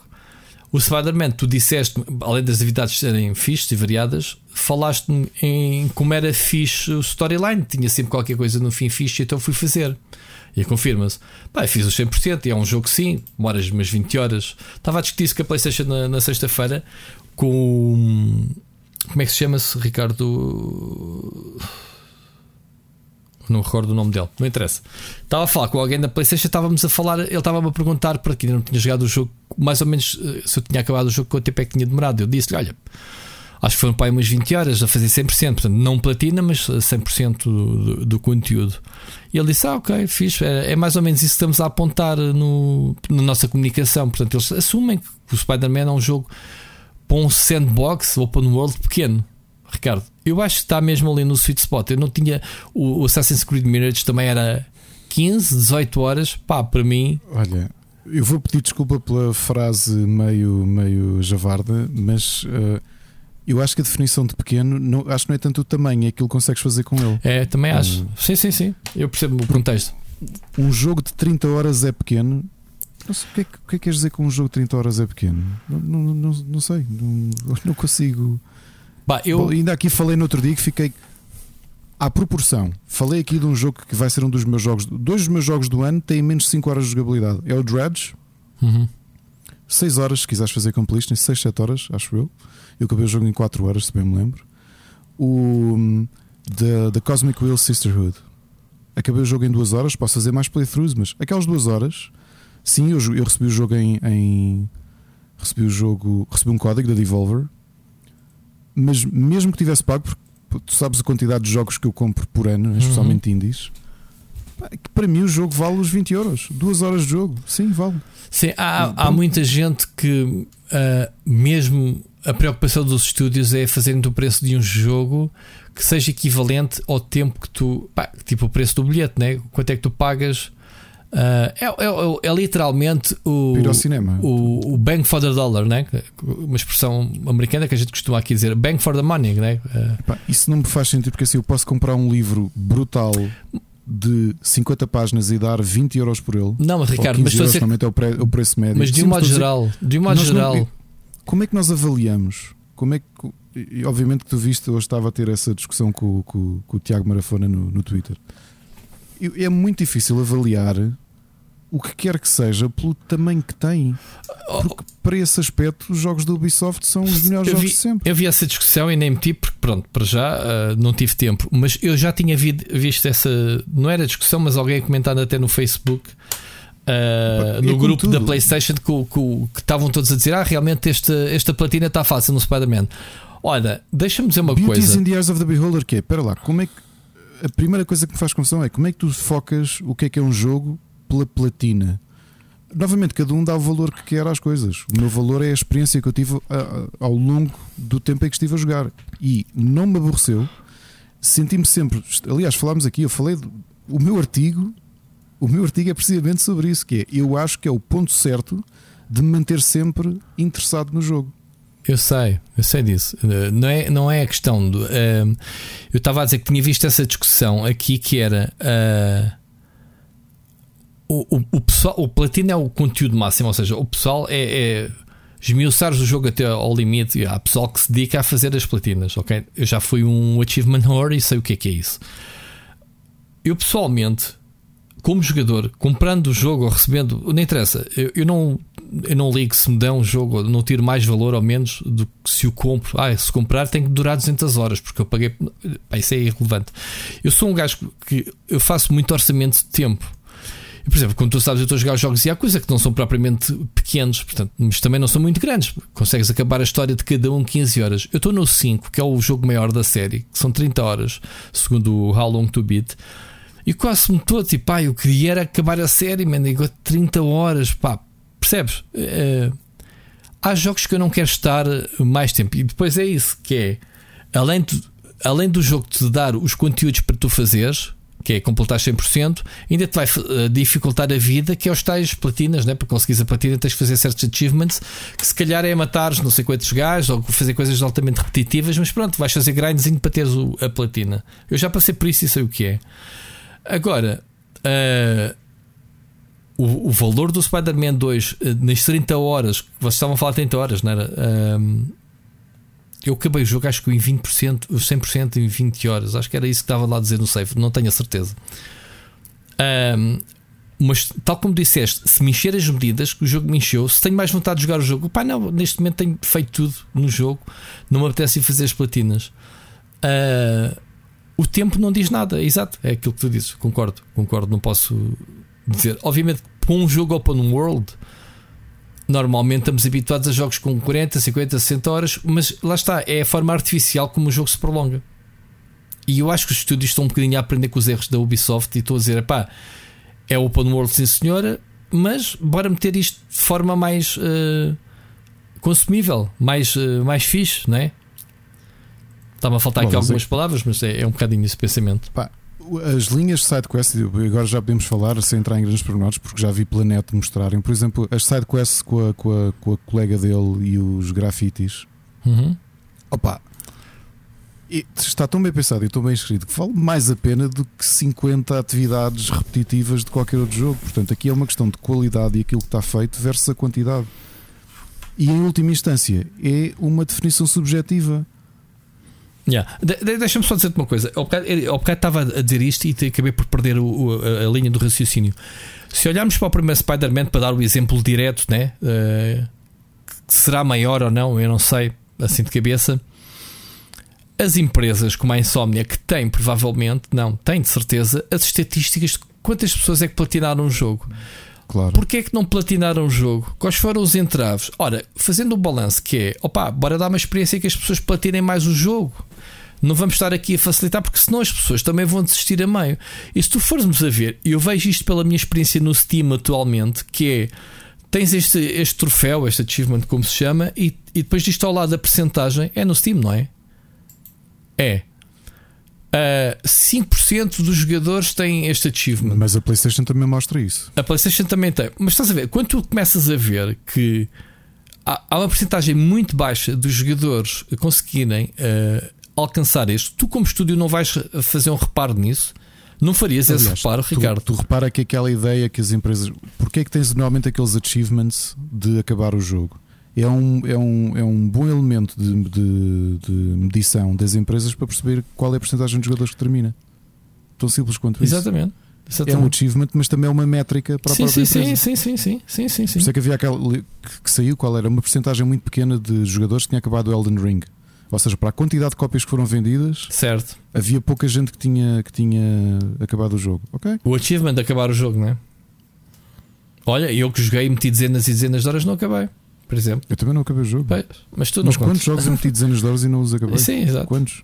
Olha, agora estava a olhar para, o, para os achievements do Steam e fui buscar o Vengeance of Mr. Peppermint, que foi o jogo que eu tive a jogar o quadro. Tenho 48% dos achievements feitos. Portanto, metade dos achievements fiz na live. Brutal.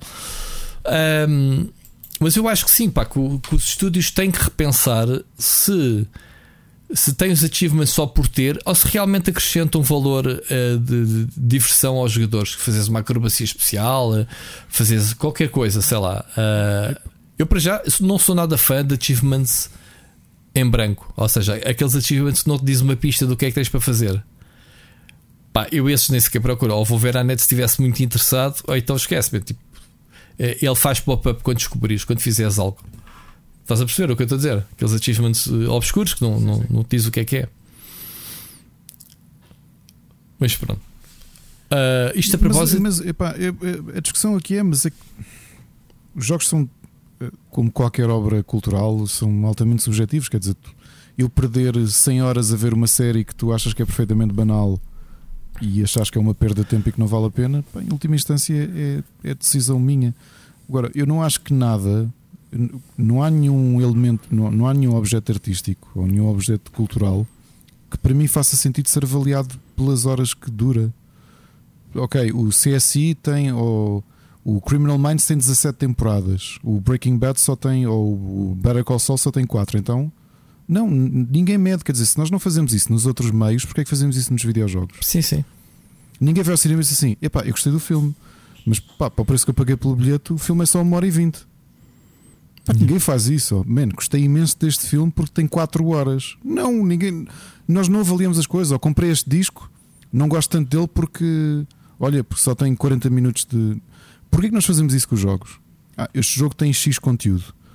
Não é mais fácil de jogares e analisares o Mas, conteúdo que, que, que, te é entregue? O que, o que é estranho nesse tipo de discussão é o, o que é que é para mim rápido e o que é que é para ti? Qual é o meu ritmo de jogo, a minha dificuldade perante a tua, não é? Portanto, Olha, simples, alguém que está habituado, ou que se calhar grande parte do seu tempo ou, ou do seu hábito enquanto consumidor é jogar JRPGs, se calhar tem uma perspectiva do que é que é o tempo. Uh, que, o tempo médio ou o tempo aceitável para entregar um jogo do que alguém que não consome. Novamente, tudo isso são experiências muito subjetivas. Uhum. Mas sobretudo é isto: é, eu, eu acho que a Insomnia que foi mais honesta na forma como, como fez o jogo, que é pá, as coisas, as atividades que foram colocadas não são muitas, mas têm significado e relevância. E acho isso mais honesto do que, por exemplo, pá, tu sabes, eu olha, acabei, semana passada disse, acabei o Unity, o Assassin's Creed Unity, e não fui para o, para o Mirage ainda porque estou no Rogue, que eu ainda não acabei. Sabes o que é que faço com o Rogue? Ponho-me a ver uma série quando a família se deita, é a minha forma de desligar o cérebro. Sabes o que é que eu ando a fazer? A colecionar pontos no mapa, no Rogue. Hum. Isso é melhor do que aquilo que eu estive a fazer no Spider-Man, aquelas 30 ou 20 horas ou 22 horas. Não, não, não, não dá para comparar, percebes? E sobretudo é fazeres esta avaliação por uma, por uma pela tua própria perspectiva daquilo que sentiste em relação ao jogo. Ok? Yeah. Pá, sem surpresas, continuo a achar o Tears of the Kingdom um excelente jogo. Dificilmente vai figurar no meu top 10, porque a minha experiência pessoal com o jogo gostei, mas tive experiências muito mais positivas com outros jogos, nomeadamente o Spider-Man 2. Porquê? Porque são objetos culturais, tudo isto são decisões uh, subjetivas se alguém está errado, não, eu também não vou apregoar ou não vou comentar. Este ano vai, vai ser tão giro ver o jogo do ano, seja onde for, da nossa parte ou quem que seja.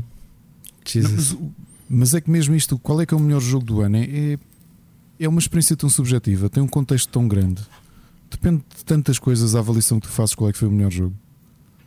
Agora, como eu não faço, eu, eu observo isto como uma série de coisas, seja ideologia, ou seja até posicionamento ou crença religiosa se eu não vou ter com ninguém a questionar aquilo que acreditam, também não me lembro de alguma vez ter feito. E porque achas que isso é o melhor jogo do ano, mas é estúpido, ok?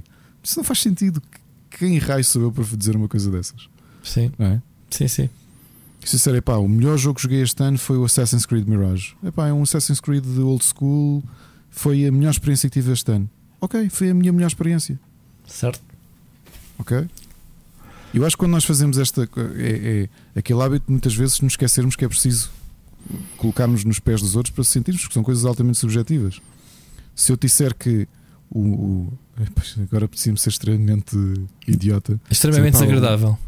Extremamente desagradável. Tipo, sei lá, o melhor beijo. Olha, o melhor mamanço na boca que tive foi, foi tal, foi nesta situação. Tipo, ah, sério, porquê? Não, não, não faz sentido. São, é uma experiência subjetiva e, sobretudo, fazer esta avaliação sem conhecer. Olha, volto à conversa que tivemos há um, há um ano e tal que me fez comprar o Elden Ring. Lembras-te? Que eu dizia, pá, não. Tenho sérias dúvidas. E tu dizias, vai jogar e depois, depois comentas. Foi ou não foi? Foi. E o que é que eu fiz? Joguei. Joguei. Isso a propósito é do Spider-Man. Spider-Man ou qualquer outra coisa, percebes? Ah, espera lá, mas eu apanhei-vos porque, porque ele perguntasse-lhe se ele tinha jogado o jogo para perceber o impacto. Não, de... mas eu nem sequer estava a falar só especificamente disso, Sim. mas porque acho que é muito frequente tu não jogares e, e comentares.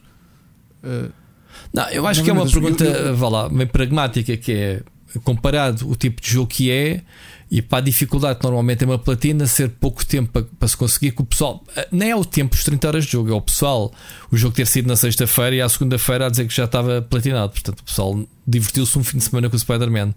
E acho que é um bocadinho por aí. Não é se é muito difícil, se é fácil, se é muito pouco tempo ou não é a quantidade de pessoas que estavam, não é um super eliminado, porque aí eu reforço, eu tinha visto essa discussão no, no Facebook, num grupo da PlayStation, qualquer que de vez em quando mandamos pop-ups, que era exatamente pessoal que comprou, e não estamos a falar de jornalistas que receberam um jogo como nós três semanas antes, era, era possivelmente normal que eu te dissesse que tinha platinado o jogo, porque né, no dia de lançamento.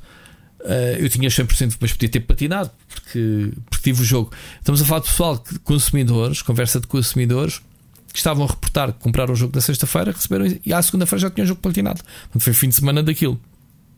Média é essa, que o pessoal andava a dizer 30 horas. Portanto, era isso que estava em causa. Uh, mas pronto, Ricardo. que é a mesma coisa que o Starfield. Eu tive uma experiência que já aqui disse várias vezes qual foi. Uh, há pessoas que estão a adorar o jogo. Aliás, durante o Fórum Fantástico falei com algumas pessoas que, que estavam lá presentes no público e comentaram que estavam a adorar o jogo. Pá, ótimo. Sim, esse é um jogo que há pessoal que adora ou pessoal que não, não gosta. Não, mas independentemente de ser um jogo divisivo ou não, eu acho que não precisa. É, é ok, não há resposta para eu estou a gostar muito disto. Não há uma resposta que possas dar. Não há nada sem ser ok, boa. Sim. Tu não podes dizer a alguém, epá, se estás a gostar disso é errado. Só podes ser parvo. Não, Sim, não, não, isso não existe. Com crítico de jogos também não podes uh, tomar essa, essa subjetividade. Tu tens a tua objetividade, a tua opinião e as pessoas que te leem né, uh, têm que se identificar com a tua forma de ver os jogos. Acho que é isso que faz sentido. Não é? costuma, é, a tua opinião há de ser sempre subjetiva, como há de ser a minha, não é? É tudo subjetivo, mas como um, um crítico, tu tens que dizer: Este é aquilo que eu penso sobre o jogo. Não, uma análise, seja de qual for, qual for o, o meio cultural, tem, um, tem uma parte, eu acredito, deve ter uma parte objetiva, uhum. como por exemplo questões técnicas. Certo. Joguei, Sim. Gostei, de, gostei, do, gostei da transição, acho que tecnicamente está muito bem feita a transição de fast travel. Há aqui uma série de coisas que funcionam bem. Starfield, não gostei, como experiência de jogador, não gosto de ter de correr 5 menus até poder eh, ir para um sítio. É uma questão objetiva. Ainda que tenha uma carga de subjetividade ao mesmo tempo, que eu não gostei, não gostei de yeah. que me acontecesse isto. Ainda que, se calhar, quem se, quem se debruça, olha, e se a Ana estivesse aqui em chamada e ia dizer isto, quem, quem passa o dia, quem estuda a experiência do utilizador, tem uh, um, um, contexto uh, muito mais objetivo para te mostrar isso. Agora, tens essa parte objetiva. O jogo tem problemas uh, técnicos, tem problemas mecânicos, não funciona. Um, ehm, e depois tens a parte subjetiva que é não funciona, mas gostei disto, sinto-me bem. Portanto, uma análise tem que ter essas duas partes, não pode ser exclusivamente objetiva. Eu, uma análise objetiva aqui, Digital Foundry. Uhum. O jogo corre X certo. com não sei quantos frames. Eu lembro-me numa fase, até cá em Portugal, havia uma tradição de muita gente que começou blogs em que essencialmente faziam eu não lhe quero chamar análises objetivas, mas eram coisas que eu acho que não representava. Gosto muito, o jogo corre a 60 FPS. Ok, o que é que isso, o que é que isso te vai trazer? O, que eu, o que eu estou aqui a trazer da questão da, da, da primeira pessoa ou da, daquilo que é a nossa experiência é precisamente isso: que é, não há respostas erradas. Tu leres uma análise que é, que é contrária à tua, epá, menos que seja extremamente disparatada e que diga coisas que não são factuais, como é, que tu, como é que tu podes refutar aquilo que é a opinião de, ou seja, a, a parte subjetiva do, ou a experiência que alguém tem em relação a uma coisa? Não é? Sim, claro. Uma, olha, no cinema há uma coisa divertida cá em Portugal que é o, os críticos do público de cinema, não é? Que são quase um. São quase um, um, um, meme em si mesmo que toda a gente goza que é, ok. Se o público deu uma estrela a este filme, então vamos todos ver, porque é bom. Agora, foi o que eu te disse. Olha, eu lembro-me de ver este tipo de coisas com aquele, com aquele site que infelizmente já acabou, que era o meu amigo que fazia reviews de reviewers. E que, realmente muitas vezes ia um bocado isto, mas ia, ia a texto não, não, não tinham contexto, não tinham consistência. Era um. Agora, uma análise é, é, perfeitamente normal que um jogo como Starfield existam pessoas que gostam muito ou pessoas que gostam menos. Um, um Spider-Man não vi as médias, não sei como, como é que está, também não ligo nenhuma a médias, mas Pá, haver alguém que, que, que, que disse: pá, olha, joguei, não, não sei, não, não, não, não gostei da história, achei que o outro jogo era melhor, estava à espera de outra coisa, isto. É o que é, é, um, é uma análise. Agora, exatamente aquilo que tu me fizeste é: pá, se queres, entretanto, achar que é fraco, vai jogar, ou então não digas nada. Certo. Ricardo, isto tudo a propósito de Spider-Man, uh, Spider-Man, Super Mario Wonder. Super Mario Wonder, porque a gente queria falar sobre Super Mario Wonder. Vamos lá começar aqui a review Super Mario Wonder. Ou review ou hands-on review, não temos ainda a opinião formada. Não, não, eu pelo menos não tenho. Uh, eu também não. Uh, ainda vou só no segundo mundo, mas pá, uh, já repeti tantas vezes os, alguns dos níveis para ter os níveis a 100% que. Também. Uh, que sinto isso. que já joguei, se calhar já podia ter acabado o jogo, mas ando ali naquela teimosia de apanhar as cenas todas. Ricardo, as impressões até agora do jogo? Impressões. Primeiro é. Há, há uma sensação de estranho de já vou jogar um jogo deste, porque parece que já jogaste isto. Certo. É familiar, é? muito familiar, certo. Extremamente familiar. E depois, a criatividade dos níveis e de, da forma como o, o, level design nos é apresentado. Isso é a regra número um da Nintendo: que é tens ideias é. novas, traz para o, para o Mario, vamos fazer o próximo Mario.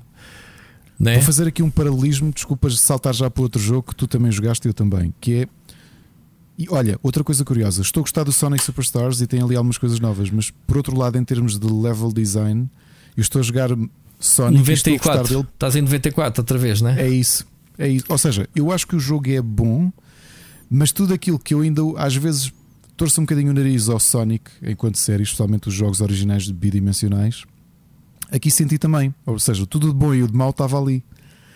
O Mario acho que já não é bem isso, porque realmente o, o nível de qualidade dos game designers da Nintendo é, é tão grande, percebes? De repente, ok, agora o Mario transforma-se em, em, em, elefante e tens aqui um, uma série de mecânicas que, ou coisas que podes resolver no nível de forma adicional utilizando este, este novo poder. Eu, por acaso e tens acho... agora os colecionáveis novos, não é? Tipo as moedas roxas. Sim, deixa-me é... só começar pelo elefante. Uh, sinto um bocadinho.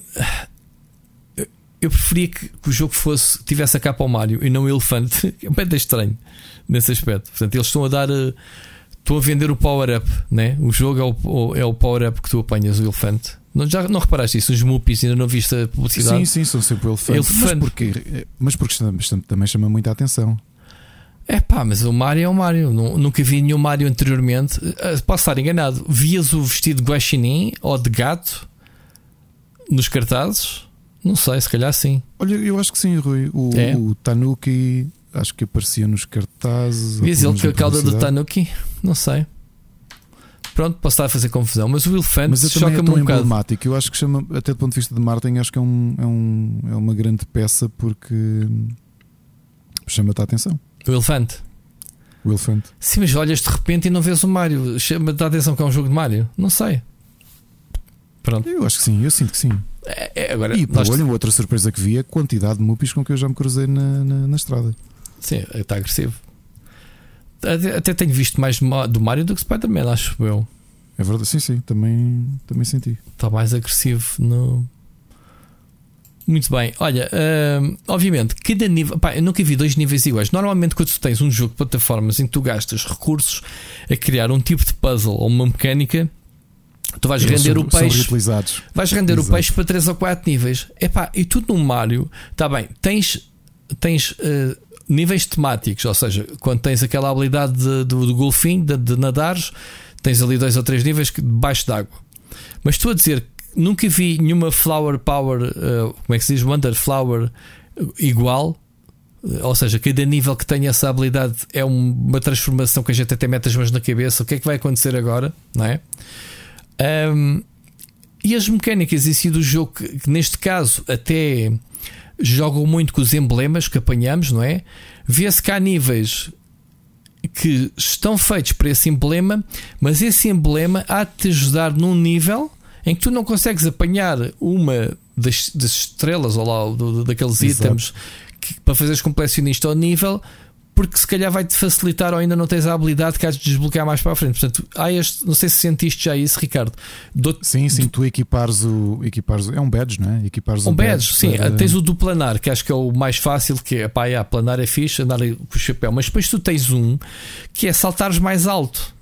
Tens sim, o, ou fazeres o wall jump. O wall também. jump, era isso em que tu tens níveis que vais, dizes assim, ok, eu não chego ali em cima, não vou estar a amassar, não vou andar aqui às cabeçadas no ar a ver se há algum bloco invisível. A gente já cá fala.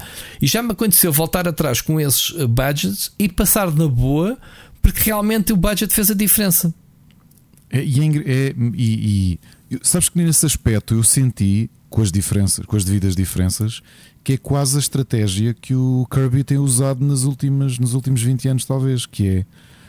Uh, há coisas adicionais que tu vais mesmo precisar de um power-up específico para continuar. Eu não me lembro, epá, e, e ok, nos jogos 3D sim tinhas situações em que precisavas de um power-up específico, mas não me lembro tu teres de o trazer. Normalmente é algo que tu apanhas na, no próprio nível. Certo, ele aqui, ele aqui tens os badges substituir um bocadinho. Quer dizer, não te dá o power-up, mas dá-te uma habilidade. Pronto, dá-te uma habilidade, sim, mas já é uma diferença suficiente. É quase uma preparação para o nível é. que tu tens. Sim, sim, sim. Depois, as transformações, obviamente, que são aqui um dos grandes. Uh, são. As transformações são que é do, do nível? Não do próprio, do próprio Mario, não é? Tens muitas transformações diferentes. Tens o elefante, já falámos. Uh, sim. Estou queimado. Mais.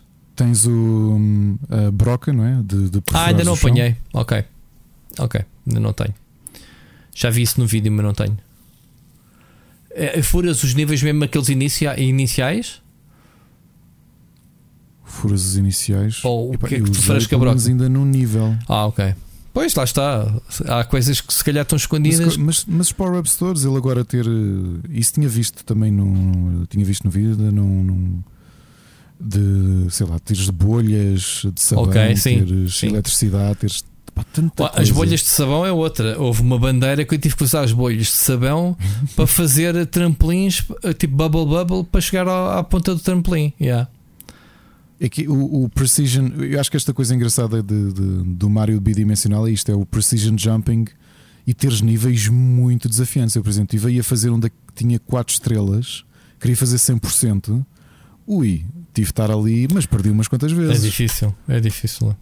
O meu filho mais novo até dizer assim: pai, vai jogar outro nível. Tipo, isso é muito difícil. Não, não, isto é uma questão Pá, de perseverança. O, jogo, o jogo também dá de vidas. Tipo, vais àquela barraquinha e compras 5 uh, vidas por 20 moedas roxas e tu tens tipo 400 moedas roxas. Eu estou na boa uhum. com 90 vidas em média. Entre as que vou apanhando com as moedas e as que vou, vou comprando aí na loja. Portanto, vidas não é o problema. Eu já tenho perdido muitas vezes quando vejo que fiz a geneira não consigo picar a bandeira. Deixo-me morrer, vou para o checkpoint e volto atrás. Eu não digo só picar a bandeira, é se não apanhei. Uh, também quero apanhar as moedas de 10. Não, essas também, tudo. mas eu, vamos lá ver, se eu chegar ao fim de nível e tiver que bancar essas moedas, eu acabo o nível. Não é? Não vou recomeçar de novo. Acabo. Depois faço um speedrun até ao sítio onde falta apanhar moeda. Estou-me a ralar para o que resta, vou sempre a speedar. Se sou só uma bandeira, faço speedrun ao nível todo e vou perceber o que é que é preciso fazer para a bandeira. Pá, há níveis muito difíceis de facto, mas tem sido muito Outra coisa que nós achamos aqui muita piada é, é teres as flores a fazer cheering por ti. Uhum. You can do it. Uhum. Há um nível logo dos primeiros, eu tenho que gravar vídeo desse que ainda não gravei, que é hum, é um musical autêntico, estás ali as, as plantas a cantarem e tu vais a correr. Sim, pois é. É pá, fogo, é, mete um é. sorriso na cara, o gajo a pensar, fogo, como é que é possível? O jogo... Jogar no Mario, eu acho, eu acho que este é dos mais variados do, dos. Do, em termos mecânicos, é talvez o Mario bidimensional mais, mais variado. variado. E se calhar maior. Eu, eu olho para o mapa grande e vejo a quantidade de níveis que cada hubzinho tem, não é? Não sentes isso? Parece-me ser gigante, não sei quantos níveis. Pronto não andei a contar os níveis, mas parece-me enorme. Depois, isto, Depois... segundo a tradição, rolam os créditos e tens o side B do jogo, não é? À partida. Exato. Portanto. E, e, outra coisa engraçada neste jogo, tu, tu desligares um bocadinho o cérebro de, de, de jogador e, com uma, com, e tiveres uma, uma perspectiva mais de desenvolvimento, é olhares para isto e isto é uma masterclass para que é o que acontece sempre. Os game designers da, da Nintendo, a cada novo jogo de Mario, estão a fazer uma masterclass de, de game design e level yeah, design. Yeah. Parece que, e neste é mais óbvio ainda, que parece que as ideias. Parece que alguém lá dentro de, chegou, chegou ao, ao escritório e disse assim: pessoal. Eles devem ter acumulado tantas ideias ao, ao, longo dos anos. Eles, uh, é sendo isso. um jogo, uh, como é que é? Há 11 anos né, que não saiu um novo uh, Super Mario 2D. Portanto, original, temos as recuperações do New Super Mario Bros. Wii, etc. Né? Depois tens aquele. o Super Mario World, né? que é o 3D aquele B3D, tipo uh, isométrico. Sim, o 2D e meio, é, sim. Também, sim. E depois tens então a série principal que é o Mario Odyssey, né? que esse, agora provavelmente só na próxima geração. Um, este, este para mim é a essência do Mario. Pá. Este é o, o Mario, mais por essência, com é. tecnologia atualíssima, tipo design, grafismo. Pá. Tu já viste os, os paralaxes de fundo, man, a iluminação do jogo, as partículas, sim, sim. Uh, pá, tudo, os efeitos do vento, a, a forma como todas as coisitas onde tu passas no cenário reagem à tua passagem. Uh, sei lá, os tempos de carregamento, eu olho para e dizer assim, porra, morri, tu aqui, quero começar o nível, eu não perco tempo, porque isto não é PlayStation 5, nem, é, nem é Xbox Series, mas é a Switch uh, esmifrada, não é? Em termos puxado ao limite, em termos tecnológicos, não é o. Pode não ser o jogo mais uh, técnico de sempre, mas a quantidade de coisinhas que tem né, para um hardware que supostamente é datado, este jogo em termos uhum. de, de, de, de, beleza, de pá, é mesmo bonito este jogo, não é? Em termos. É. Oh, Rui, e, e, um jogo que é lançado uns dias antes, uh, um, já, já passou da meia-noite, mas ontem, dia 23, fez 35 anos de lançamento do meu jogo favorito sempre, e acho que este Wonder é, é, é nota-se que é a continuação deste, Qual? deste pensamento, que é o Super Mario Bros. 3. Ah, foi, fez Também 35 já na altura, fez 35 anos uh, ontem.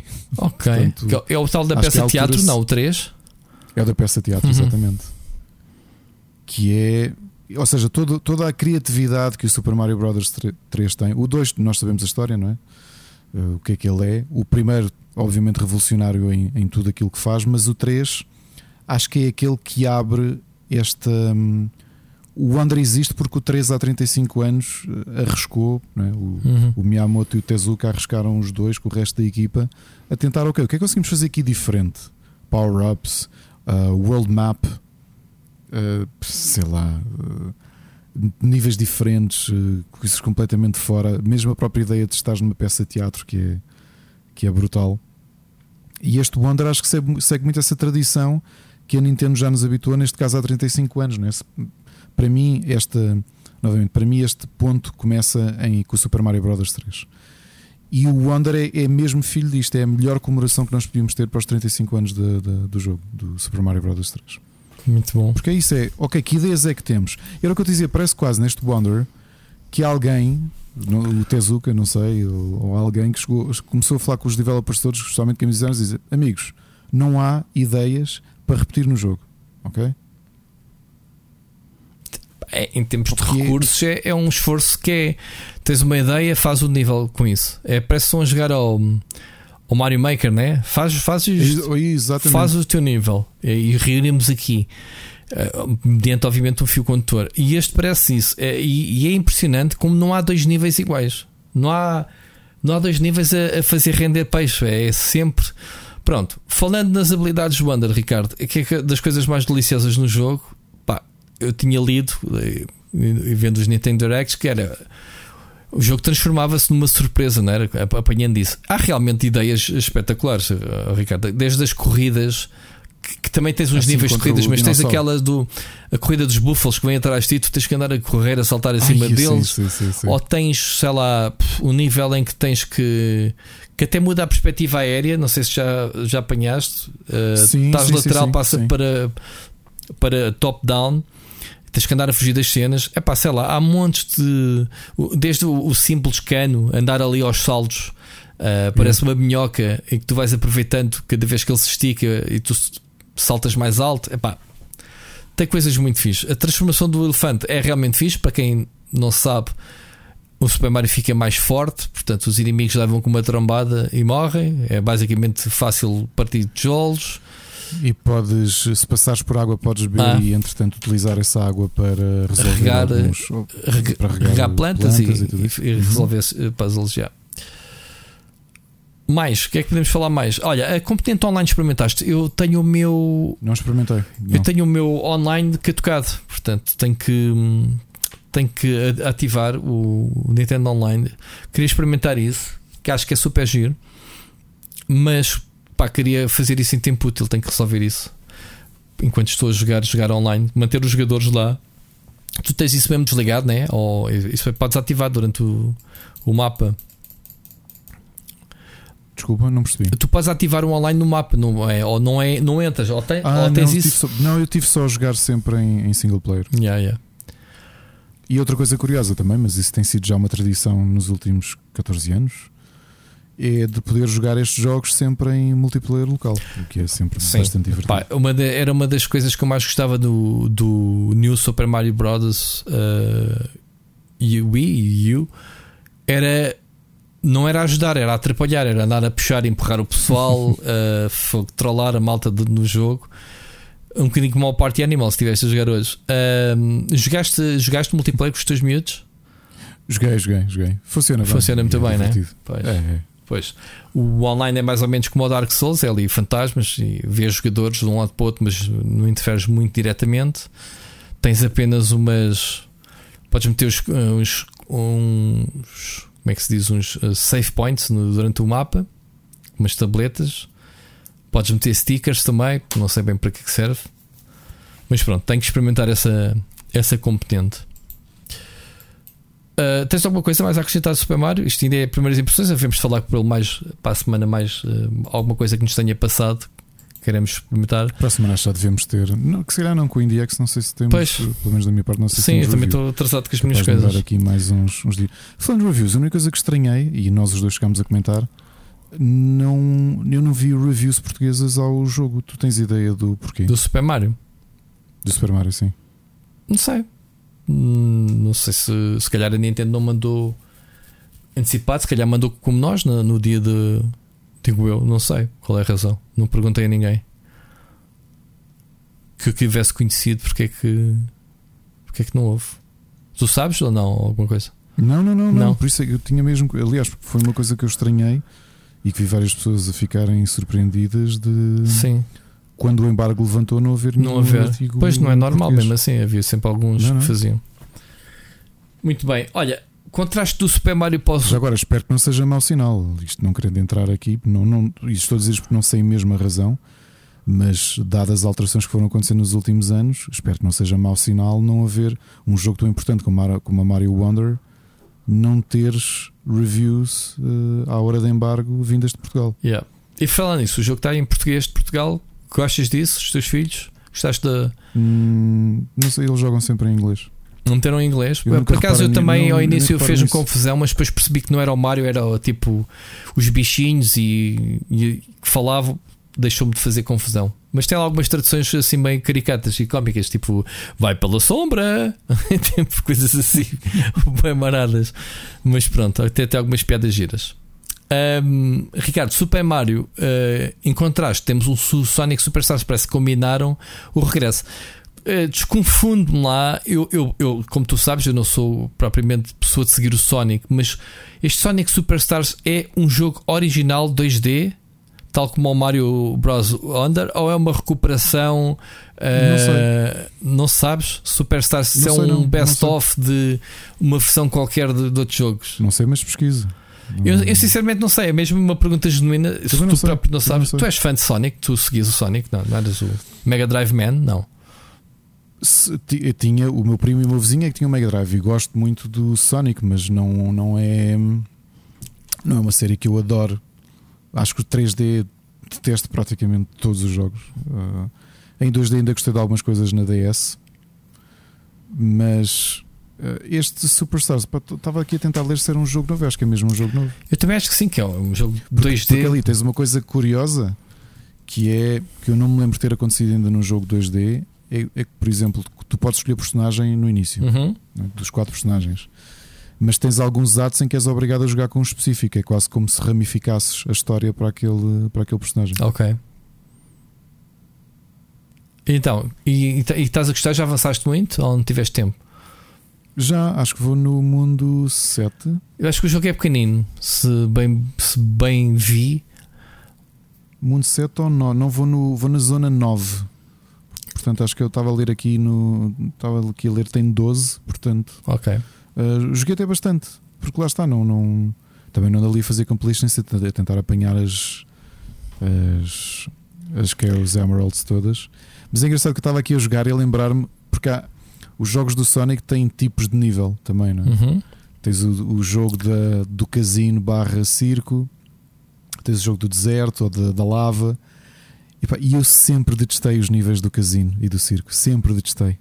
E este é o Estás sempre a bater em qualquer coisa, não é? Não é fluido. É pá, porque para mim quebra um bocadinho a ideia do. O, eu, eu, o Sonic, desde a primeira experiência que tive com o primeiro, mas especialmente com o segundo, que é capaz de ser o meu favorito, a ideia é ser um, é um, é um jogo de velocidade, é ir sempre em frente e, e correr aqueles níveis. Mas isso faz-me e... faz um bocado de confusão. Como é que tu queres completar a, a apanhar as coisas no nível, que é analisar cada recanto do nível e ainda assim fazer as coisas em velocidade. Eu acho que o jogo obriga até a jogar pelo menos quero, duas vezes cada quero, nível. Eu não quero apanhar tudo. Queres acabar o jogo, a meta? É, é, eu sempre gostei, eu sempre encarei um, um cada nível do Sonic 2D um, como uma corrida. Pois. E portanto, quando tu tens níveis que de repente obrigam a parar muito, por exemplo, aqueles que o, os do casino tinham muito isso, que era aqueles elevadorzinhos, uhum. tinhas que esperar, aquilo era lento a ir para cima, ou paredes, ou não sei, acho que quebra um bocadinho a mística do próprio jogo. Para mim, Sonic é ir a correr e teres reflexos suficientes, porque à medida que vais muito rápido, pode aparecer um obstáculo, uns, uns picos, um, umas chamas, um inimigo e, e, e, e levares na boca. É assim, é giro, mas é, é, tem, continuo a achar que tem tudo de bom e tudo de mal de um jogo tradicional. Agora, bem melhor do que qualquer. Está aqui a tentar lembrar-me dos últimos Sonic este estava aqui a dizer que foi inspirado no Sonic Mania de 2017, portanto. Um... Ok, Sonic, Sonic Mania é bom, obviamente, mas depois estava muito. Forces não gostei nada, o Frontiers não gostei nada. Não é? O Frontier tivemos em alta discussão. O World idem, o Boom idem. Uh... Sim, é um bom jogo. É, acho que é um jogo. É, é somente um, um bom Sonic para quem jogou os jogos de Mega Drive. É mesmo um regresso, digamos, às origens né, do jogo. Sim, e tem local multiplayer também. Portanto, os dois, é engraçado, os dois rivais lançam um novo jogo old school na mesma semana com local Sim, multiplayer. Mas, ó, Ricardo, eu sei que há, há os defensores do Sonic e do Mario, mas epá, olhando para o design, tecnicamente, não, é, não, são jogos de campeonatos completamente diferentes e orçamentos completamente diferentes, não achas? Novamente, eu sou sportinguista, mas é como no futebol comparar o Sporting com o Real Madrid. Pois. Nunca, eu continuo a adorar o, o Sporting. Eu não sou adepto do Real Madrid agora. O Sonic era, um, era a mascote, acabou por ser a mascote da Sega, não é? A segunda, segunda mascote da Sega? Segunda, não é? Tá, segunda, não sei qual é a primeira, qual era? A primeira foi o Alex Kidd. Hum. Não? Whatever. Mas na batalha que existiu de consolas, obviamente que os, os dois, os dois mascotes eram as séries a seguir. Mas não há grande competição. o Mario é simplesmente superior, sempre foi superior e sempre será superior. Ah, eu, eu acho o que não quer dizer é que dizer isto não quer dizer que o Sonic seja mau, não é de todo, é simplesmente. Sim, mas olhando, eu, quando eu comecei a jogar o Sonic, né, que chegou primeiro, e depois quando saltei para o Mario pensei: epá, mas isto, isto realmente, dos jogos de plataformas de side-scrolling 2D, com o historial que cada um dos jogos tem, uh, eu consigo falar de um ou outro nível do Mario que sei, pá, consigo memorizar uh, coisas que senti. E no Sonic eu já não me lembro de nada que é tipo. Ok, os níveis, o que eu noto no Sonic é que tem muita bifurcação, tens vários níveis de, que tu podes acabar o nível, ou seja, podes ir lá para cima, como podes andar por baixo, uhum. não é? Eu sempre uh, olhei para os níveis do Sonic como se fosse uma espécie de mesa de pinball certo, uh, gigante. Certo, certo. Certo. Tens vários buracos de saída Agora, das é bolas. Divertes-te, divertes, mas não vais dizer assim, Ia, pá, este jogo do Sonic revolucionou o mercado dos videojogos. Não. Aliás, basta ver novamente. 40 anos depois, olhas para um novo, Sonic, um novo Mario 2D e dizes: Ok, isto é uma masterclass de game design. Sim. É, queres, queres, fazer, queres fazer plataformas 2D? Compra este jogo, joga isto e, e, tira notas. É como se faz um, como se faz um, um jogo. Yeah. O Sonic é. Gostas do Sonic? Boa, compra, diverte, é, é um bom jogo. Muito bem, Ricardo, coisas mais que, é que andaste a jogar? Que é que andei a jogar? Espera, acho que fechei isto. Dá-me só um bocadinho. Até eu falo. Ghost Runner 2 é um jogo que saiu. Hoje estamos a gravar, saiu o embarque, por acaso já podia ter review, barra conteúdo. Ainda não consegui fazer nada. Tive de jogá-lo. Um, jogaste o primeiro Ghost Runner, Ricardo? Um, Muito pouco. Acho que comprei e joguei eu, muito eu joguei bastante o primeiro, até fiz, fiz review. Uh, E, e é um jogo que curiosamente saiu ao mesmo tempo que o Cyberpunk, o primeiro, e este segundo também sai com a sequela do Cyberpunk, porque é interessante. Porque o ambiente é muito semelhante. Este Ghost Runner é um mundo cyberpunk, mas é preciso. Uh, tem dois formatos. É um jogo na primeira pessoa e então mistura elementos de parkour com ação. E é um jogo, é um jogo basicamente de puzzles, porque tu vais avançando no nível através de acrobacias que tu fazes nas plataformas, todas aquele tipo de diferente de acrobacias, uh, grappling hook, andar pelas paredes, saltitar entre plataformas, uh, deslizar nos rails, tens isso tudo, ok? E depois tens que eliminar os inimigos e não podes receber um único tiro. Ou, ou seja, uh, tens que eliminar os inimigos para completares aquela sessão para avançares na, na, no nível. E isso é que pode ser muito chato. Tu és um ninja cibernético e tens boia de reflexo e não sei o quê o objetivo é chegar ao pé dos inimigos, matá-los sem levar tiros, porque basta tocar ou cair no buraco, vai ao último checkpoint. E andas nisto tentativa e erro constante. É preciso ter muita paciência às vezes para saltitares entre plataformas, grappling hook, andar pela parede e no fim ainda tens 3 ou 4 inimigos posicionados para te lixar a vida, uh, percebes? Numa plataforma. E portanto é um jogo bonito, é um jogo. Pá, tens uma espada, consegues agora a refletir eh, também os inimigos, tem shurikens. Eu acho que há coisas que já vi no primeiro jogo, mas pronto, coisas que me esteja a lembrar deste agora. Um, podes fazer 10, depois tens um boss, exatamente a mesma mecânica. O boss com uma bruta barra, tens que bater não sei quantas vezes, o gajo dá-te um toque, morres, pá, só tens uma vida, não tens barra de energia. Um, e é isto, pá, é um jogo bonito, um jogo que tem alguns diálogos, vá lá bocado clunkies eh, entre os personagens. Parece que, mesmo a falar assim pessoalmente, é, entre duas personagens, parece que estão dentro de um rádio a falar. Portanto, não diferenciam a voz ao vivo de uma máquina, digamos assim. Uh, mas isto, pronto, são impressões iniciais do jogo. Ricardo, é isto. Coisas tu? Olha, eu tenho jogado. Se já começo pelos do IndieX, já porque estão bem fresquinhos.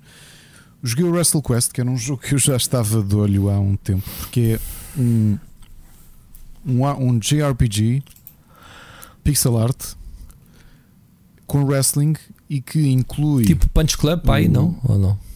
Faz muito. Sim, acho que tem. Eh, parece assim uma homenagem a uma era e tem muitos easter eggs. É, tem, tem inclusivamente uma coisa curiosa, eu até perguntei durante a, durante a sessão como é que foi, porque tu tens tens alguns dos uh, lutadores clássicos no, no, jogo. Tens o Jake the Snake, Roberts, Macho Man, tens o Randy Savage, Man, é? que até dá, dá, dá capa. O, tens Mas oficialmente Warriors, ou com nomes diferentes? O Giant. Oficialmente, não, não, oficialmente mesmo. Ah, é? Oficialmente eu até perguntei como é que foi negociar. Ela disse depende caso a caso. Uh, alguns foram mais fáceis de negociar, outros uh, mais difíceis, mas a ideia era, era era um, prestar ali uma homenagem também àqueles, àqueles lutadores, porque ela diz que grande parte dos developers são mesmo grandes fãs do, do tempo ainda da WWF. Então o que é que é este jogo? Tu se vires, olhares para, para, para as ilustrações ou para a capa, notas que eles são todos action figures. Porque o que tu estás a fazer é. Uh, isto é um mundo que essencialmente é uma extrapolação de uma brincadeira de crianças. Tanto que os próprios, eh, alguns dos rings são feitos com legos. Uhum. Tu tens os biomos, são, são brinquedos. Por exemplo, a zona da, que eles chamam Jungleji, que é notoriamente uma cena, tipo, imagina uma criança, ou nós, quando éramos miúdos com vários brinquedos, em que tu tinhas o, o, as peças do Jumanji num canto e depois iam lá wrestlers também brincar, porque tu brincavas com tudo, não é? Eu que tivesse um carro. Uh, e então é um bocadinho isto que acontece neste jogo tu, o teu personagem é um brinquedo. Toda a gente são brinquedos, só que é, é quase Toy Story, ou seja, uh, todos eles acreditam mesmo, estão vivos e há ali uma, uma história muito gira. Depois, em termos de combate, ela disse que é curioso que alguns jogadores.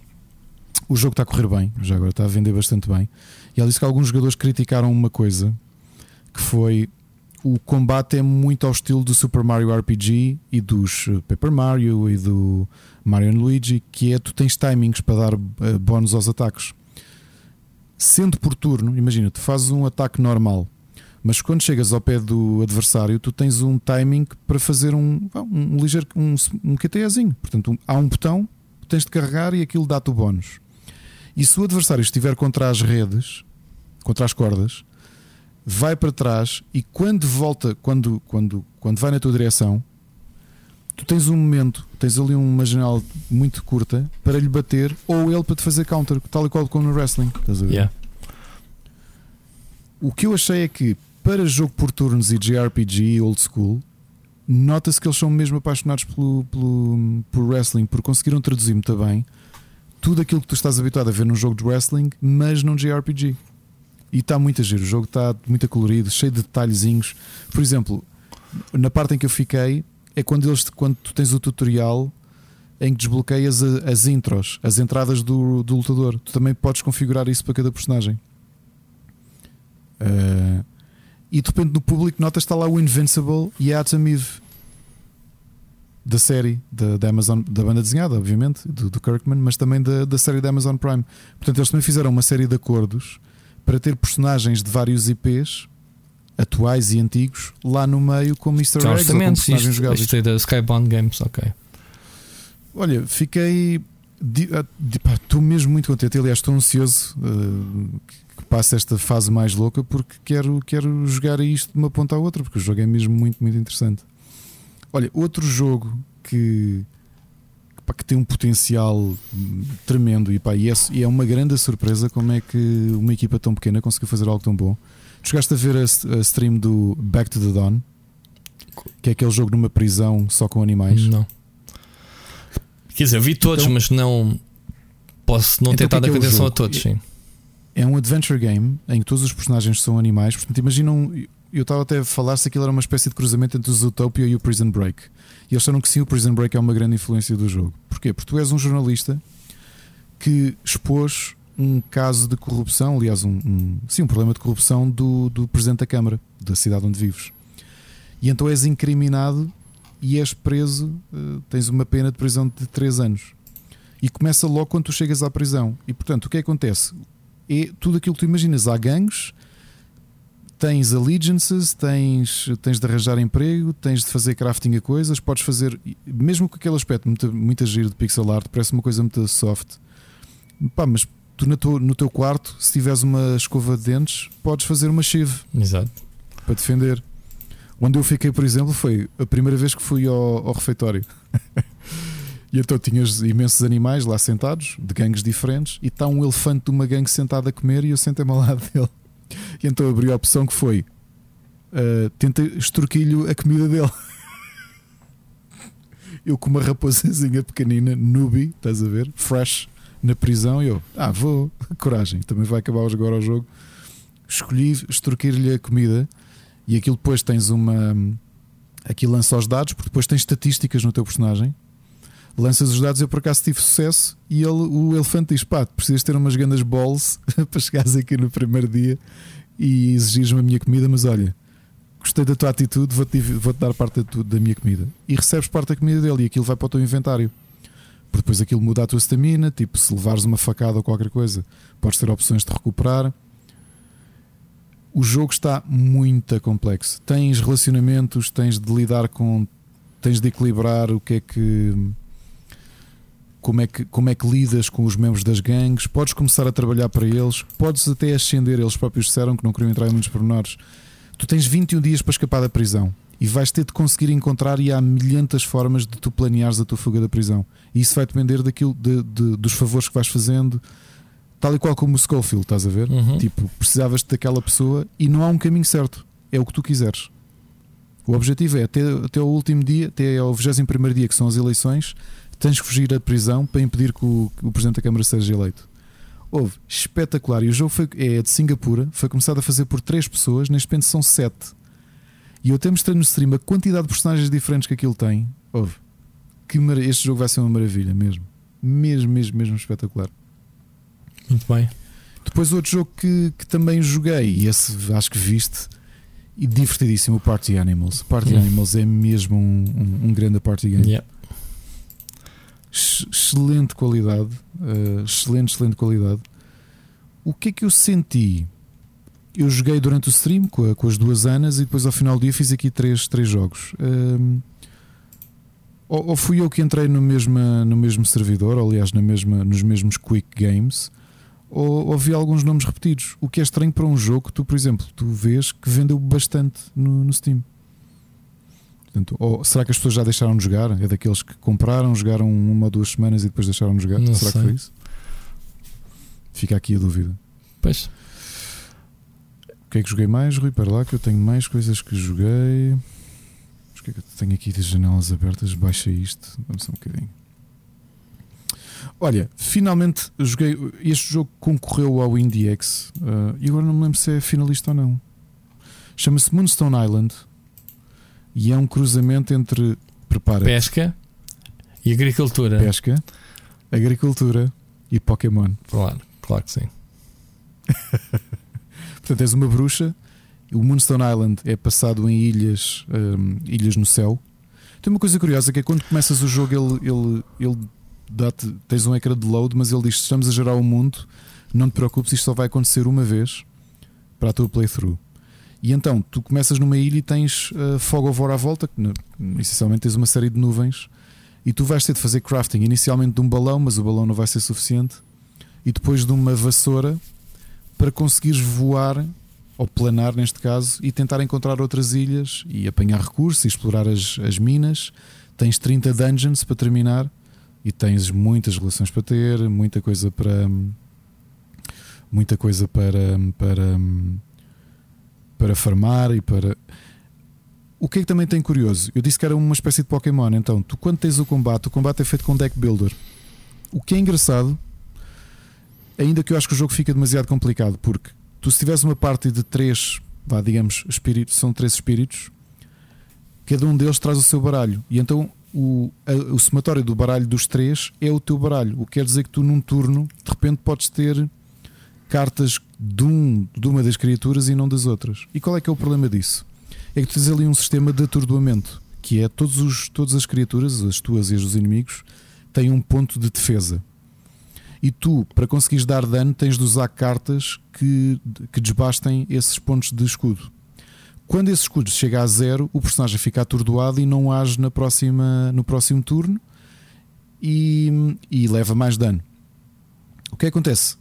Imagina que te ato- atordoam dois personagens ou um e por azar as cartas todas que te saíram eram de, daquele personagem. Quer dizer que tens ali um turno desperdiçado, até porque tu não podes curar personagens que estejam atordoados. Há uma coisa que eu tenho crítica ao jogo, e se der é a razão pela qual eu eventualmente vou, aliás, provavelmente vou deixar de jogar, é que até gosto da maneira de capturar novos, novos espíritos, que é tu atiras comida ou flores que eles gostam e aquilo vai enchendo um coração e quando enche um coração verde existe, o combate termina e, e- e conquistaste, fizeste, eh, domesticaste aquele espírito. Só que a forma de domesticar não é como Pokémon. Tu não andas com Pokébolas e aquilo não é enviado para um sítio qualquer. Tu precisas ter espaço no teu, no teu celeiro. Epá, mas eu não estou a conseguir compreender. Eu já vou com 7 ou 8 horas, já construí o celeiro, já, já, já fiz hatch a uma série de ovos que apanhei em combate e, na- e em dungeons. Mas sempre que tento apanhar uma criatura, ele diz que não tens espaço na- no celeiro. E eu tenho espaço no celeiro, até tenho camas, porque tens de construir camas no celeiro para ter espaço. E não estou a conseguir perceber, perceber porquê. Já estive a correr tudo o que é community hubs. Ou eu sou muito parvo, o que é uma possibilidade, não, não digo que não seja possível. Ou então Pode ser não, um não bug, estou a apanhar. calhar, ou qualquer coisa. Epá, é possível, é possível. Último jogo que joguei e, e- e foi mais um daqueles que comprei num bundle e instalei só para ver o que é que era e gostei porque acho que não sei se vou, se, se vou gostar do loop durante muito tempo, mas pelo menos acho diferente. Chama-se Wall World. E o que é que é o Wall World? É um mundo pós-apocalíptico apenas com robôs em que tens uma torre, tens uma parede, o jogo é, é passado numa parede e tu tens um, um tanque, uh, um tanque aracnídeo e estás a descer essa parede. E nessa parede podes encontrar umas pequenas falhas em que uh, assim que encontras essa falha, portanto, novamente o jogo é uma torre vertical que tu estás a descer agarrado à parede. Hum. Quando encontras essas falhas, tu podes com a broca abrir um buraco uh, e, e sais lá, porque tu és apenas o piloto, o tanque é o teu veículo. E portanto sais e o objetivo é ir minando esses pedaços para encontrar recursos para fazer crafting e tudo isso. Uh, a tua presença vai alertar o- a inteligência artificial, que é ali uma inteligência artificial coletiva que, que dominou aquele mundo, e ela vai enviar criaturas. Então tu tens rapidamente de parar uh, o teu processo de mining, entrar dentro de- de- do tanque e com os canhões ou com as armas que tu fores fazendo upgrade na, nessa run, disparar e, te, e, tentar sobreviver ao máximo. Portanto, normalmente tens ali, cada run dura, dura no máximo 20 minutos. Tem aspecto, tem bom aspecto o jogo, por acaso. Tem, tem, muito bom aspecto e eu até gostei porque achei o original enquanto roguelike. Uhum. O que é que acontece? Quando chegas aos 20 minutos, tu tens de conseguir chegar o mais longe possível em termos, ou seja, tens de recolher o máximo de recursos possível. Porque quando, quando passarem os 20 minutos, vai aparecer essa tal entidade eh, que é, parece quase um deus cibernético uh, com tentáculos que tu em 15 segundos vai-te matar. Okay? E depois o loop é aquilo que esperas. Tu és um. Tu voltas à base, és reconstruído, podes fazer upgrades com os recursos que compraste para tentar facilitar cada run.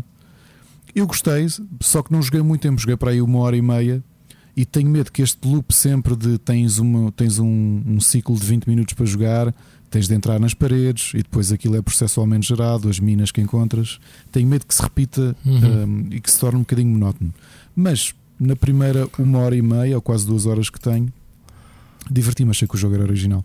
Muito bem. Já agora, uh, eu tenho aqui mais um jogo que foi que eu joguei no, no Index, o Vengeance of Mr. Peppermint, que tu deves ter jogado, não sei se foste tu que selecionaste. Sim, sim, sim. É basicamente sim. um beat'em up. Gostei, uh, é um beat'em up side-scroll em 2D, pá, faz-me lembrar uh, jogos, pronto, antigos, de, de, mais arcaicos que as, que as arcades, né? Vou para o tempo de sala do sim, Target Renegade, ou assim, uma coisa. E o River, River City. City sim. é, é muito visceral. Fatal Fury. Final Fight ou Fatal Fury? Yeah. Final Sim, mas esses, esses tinham cores, eram muito mais vivos. Este é muito rudimentar, é muito side-scrolling.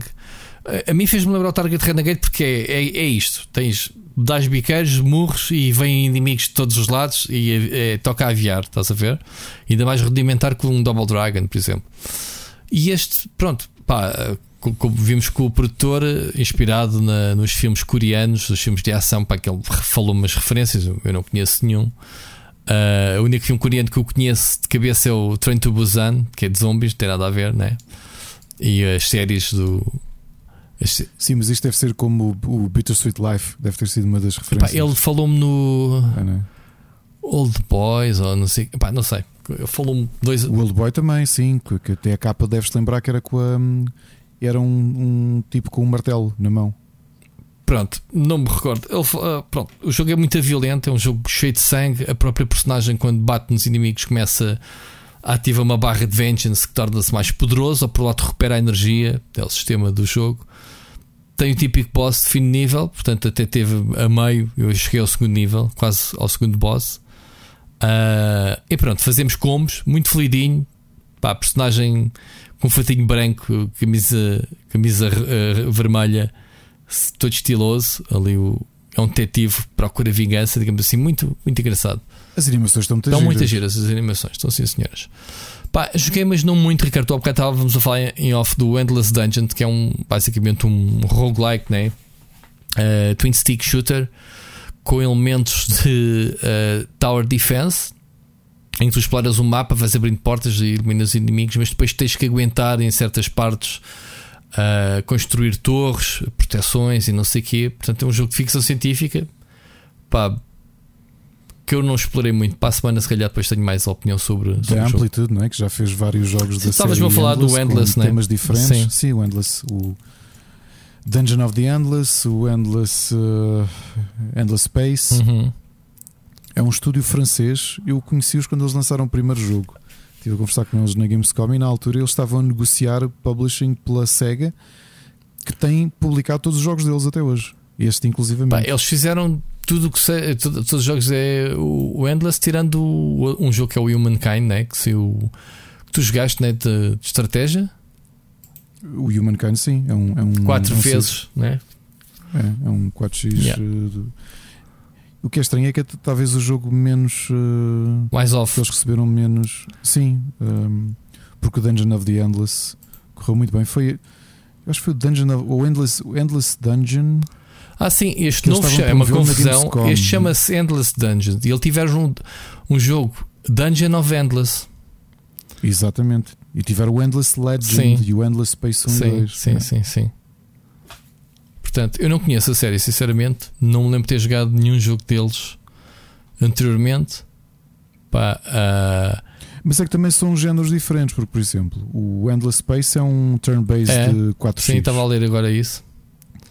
O segundo também, o, Endless Legend. O segundo também, sim, sim, sim. O, o Endless Legend, sim, muda o setting, não é? Vais para, vais para um ambiente de, de, de fantasia. Um, mas depois o Dungeon of the Endless é um, um roguelike Dungeon Defense Game. Portanto, já, já mudaram aqui o, o tom da coisa. Este Endless Dungeon parece. Que é a sequela. Parece. Sim, é ficção científica. se é, é, é um. Pá, estás numa base espacial e tens que, que avançar pelo, pelas várias partes, é meio labiríntico. Mas é um roguelike, se morres, uh, foste.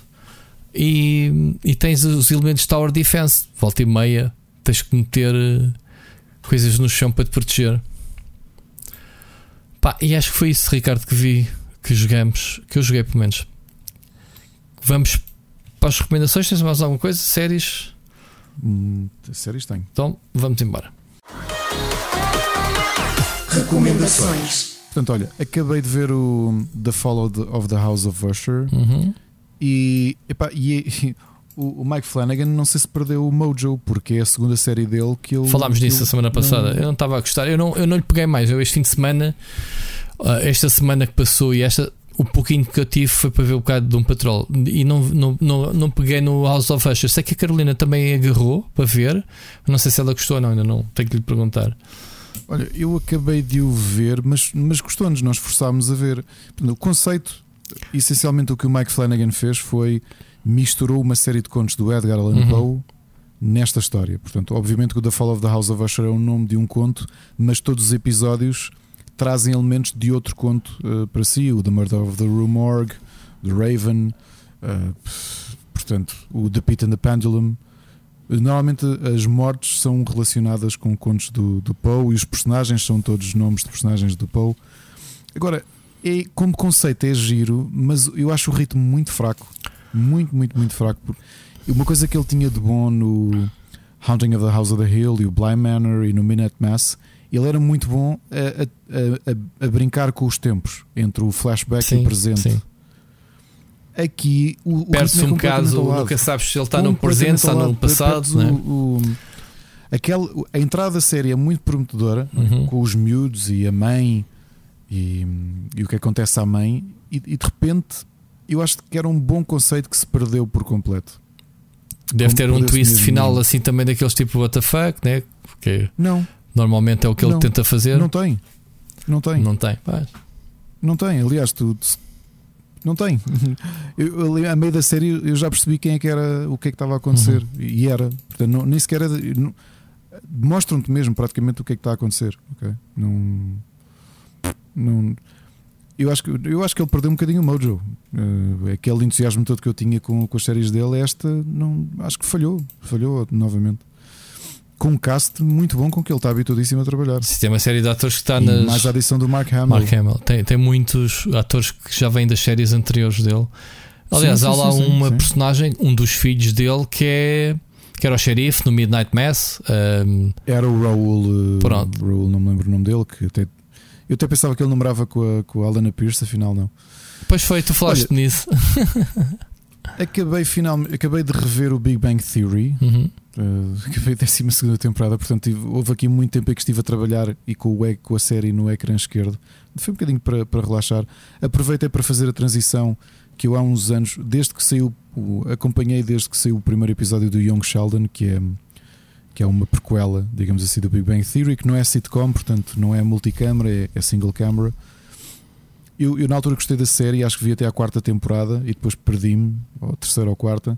E como agora ela surgiu tanto na Netflix como no, no HBO, acho eu, decidi recomeçar a ver a série e, e, e tenho-me divertido, porque eu, eu gosto sempre de ver assim uma série, tu sabes, não é? Especialmente nas fases mais complicadas de, da minha vida, gosto de ter uma comédia para, para esparecer a cabeça eh, à noite ou mesmo durante o dia. Não tanto para esparecer, mas uma comédia de culto britânica e que, tanto quanto sei, está na net. Não sei mais onde é que ela está. Eh, Eu não me lembro se ela chegou a passar na RTP2 ou não. É o Pip Show, que é a série eh, protagonizada pelo David Mitchell e o Robert Webb, onde ahm, uma das personagens principais é também ahm, uh, Olivia Colman. Uhum. E o que é que isto é? Faz-me lembrar. É uma versão um bocado hardcore e contemporânea do Sozinhos em Casa. Ok. Porquê? Porque tens o personagem do Robert Webb, que é o Jazz, que é um músico gansado e drogado, pá, que não, não tem emprego, é um freeloader. E depois tens o, o, David Mitchell, que faz de Mark Corrigan, que é um tipo muito acertinho, muito conservador, que trabalha num, numa empresa de, de de empréstimos, de créditos. Uh, e o que é que isto é? Coisa, uma coisa curiosa que tornou a série também. E, e as séries britânicas normalmente têm um humor muito típico, não é? E, e são muito. E esticam-se. Esticam-se muito na, no, nas coisas que trazem, os temas e tudo. Uma coisa interessante é que porque é que a série se chama Peep Show? Não é por causa do. Não é por causa de, de, de, dos bars strip ou quer que seja é porque a série tem um, está construída de uma forma muito interessante. Como são dois protagonistas, tu não só vês as coisas, muitas das situações mundanas pelos olhos dele, deles, inclusivamente uh, na boca, na primeira pessoa, é bem estranho, porque até os atores e as atrizes, e somente o que tu notas é que foram dar linguados à câmara. Estás a perceber? Porque só vês assim bochecha. Porque eles tentaram filmar isto como se fosse mesmo pelos, pelos, pelos olhos do, dos atores. E pá, isto é uma Britcom, atenção. E outra coisa é que estás constantemente a ouvi-los, a, a, voz da cabeça deles. E, pá, e a série, é, o humor é muito. É, é, é, uma black comedy muito agressiva, e, mas muito boa. Muito, muito, muito, muito boa. Tipo, eles os dois são. São umas. Tu estás sempre a pensar que estes tipos são tão estúpidos, os dois. Pá, só fazem bosta. E vale muito a pena ver. Tornou-se uma série de culto. É das, das séries de, de comédia mais aclamadas eh, das últimas décadas e já vou na última temporada, mas também sabes como é que são comédias britânicas, não é? Tipo seis episódios. Yeah. Excelente, pá, se conseguirem ver ou se viram na altura, acho que deu na RTP2, é que eu na altura apanhei só episódios, eu na televisão, foi na SIC Radical, não foi na SIC Radical, que eu apanhei só episódios uh, avulso. Epá, e ver tudo seguido é espetacular. Tentem ver, não sei se está em algum RTP, algum SIC memória, quer que seja, vejam, vale mesmo a pena. Muito bem. Mais. Tenho aqui uma sugestão de board games. Um, dos mesmos autores do Star Realms e do Hero Realms e da Epic e o Sorcerer. Um jogo um bocadinho diferente. Eu fiz Kickstarter dele acho que foi há 4 anos e, e, e, é o único problema que esta empresa tem. Eles demoram demasiado uh, a, a, a enviar-nos os jogos. Portanto, já, já toda a gente está-lhes constantemente a bater porque é uma empresa já com muito nome, os jogos deles vendem imenso, as adaptações a videojogo dos, dos jogos de cartas deles vendem mesmo imenso, mas de repente são demoram muito, muito. Robot Quest Arena é um, é um jogo diferente. Eles essencialmente fazem quase todos os jogos são deck builders ou quase deck builders, portanto, talvez tenham sido o, um dos publishers em termos de jogos de tabuleiro que mais fez crescer o mercado dos deck builders. E eles propuseram aqui uma coisa diferente, que foi um jogo que é ao mesmo tempo um tactical strategy game. Essencialmente é cada um de nós tem um robôzinho. Estás a ver aquelas lutas de robôs, como havia na SIC Radical? Sim. Nós, nós temos uma espécie de robôs desses, mas com um ar mais cute, com, com a direção de arte um bocadinho a Advance Wars. E é deck builder, cada um de nós começa com. Portanto, temos um, um mapa com, com, com quadrados, temos um setup que podemos fazer inicial com tiles, os tiles são diferentes, aquilo tem inclusivamente linha de visão os robôs, ou seja, se tiveres um pilar à frente, estás protegido em termos de, de armas, de armas ranged. E, mas para além disso, com as expansões todas, que por acaso a campanha de Kickstarter podias logo comprar uma série de expansões todas, trazem também uma série de tiles que mudam muito a jogabilidade, seja armadilhas, seja obstáculos, eh, uma série de coisas. Como é que funciona? Um deck builder, mas misturado com um tactical strategy game. Porque cada um de nós começa com 10, 10 cartas, tens 8 cartas de energia, pilhas ou bateria, que serve não só. Cada, cada ponto de energia que tu gastas é um quadrado de movimento que podes mover o teu, teu robô, ou é essa energia que também usas para comprar equipamento novo, ou seja, novas cartas. Deck builder puro. Eh, qual é o objetivo do jogo? Cada um de nós tem uma barra de vida que são cubinhos e esses cubinhos, quando tu dás dano a alguém, roubas esse HP e isso é um ponto de vitória para ti. Portanto, ganha essencialmente quem der mais tarefa aos outros. E depois está muito giro porque tens a colisão, por exemplo, a arena toda, eh, tu tens demarcada é uma parede. Tu se empurrares alguém contra uma parede ou contra um obstáculo, contra outro robô, dás dano. Está, está muito bem pensado, ou seja, eu acho que foi uma mistura muito interessante de strategy, tactical game e deck builder. E depois, não só pela direção de arte, mas também pela forma muito soft como, como as, as mecânicas funcionam, é também um jogo muito familiar. Nós jogámos vários, vários jogos. Eu joguei com o meu filho mais novo, ele depois fartou-se um bocado por causa da parte de deck builder. Ele não, não, não achou muito interessante, mas como o meu filho está a fazer completionist, um, portanto, o mais novo, o Rui, ele fez uma coisa que eu não fiz. Hum. Ele fez completionist ao segundo Rabbids, ou Mario and Rabbids. Grande, ele, sem eu lhe dizer nada, simplesmente jogou, começou a aprender um, um, um strategy. E não é nada fácil um de apanhar tudo. Está lá coisas bem lixadas. Nada, eu quando dei por ele, ele, pai, acabei o, acabei o Mario Rabbids. E eu, hã? e ele dizia, ah, acabei, pai, queres ver? E eu, sim, fui ver. E depois, como eu tinha instalado o primeiro, ele, olha, pai, está aqui mais um. E eu, sim, é o primeiro. Esquece, está a jogar aquilo. Então, o mindset dele da, da parte de estratégia, né, de, dos quadrículas e tudo isso, eu pensei, olha, é o mesmo jogo perfeito para pôr a jogar. E ele gostou dessa parte a parte das cartas, nem tanto. Pá, depois é a história de o que é que eu vou comprar. Pá, não, acho que ele ainda não está muito rotinado para isso. Agora, o mais velho, fizemos já 5 jogos. O meu filho mais velho ganhou-nos a todos. Não é normal, é, ganha sempre.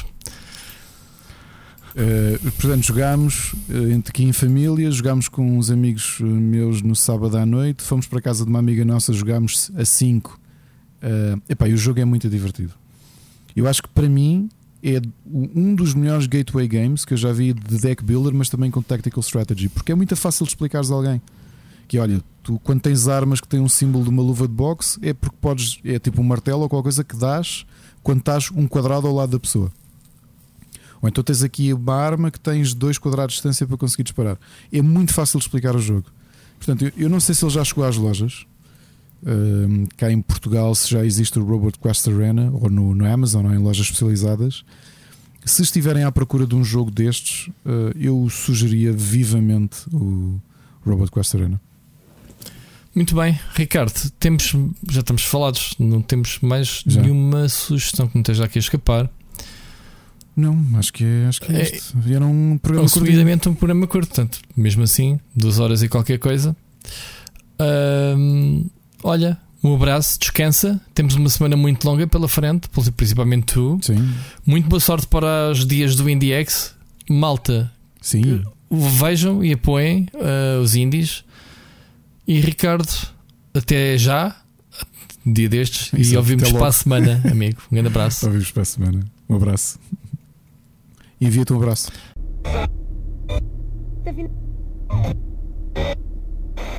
Tá Yeah.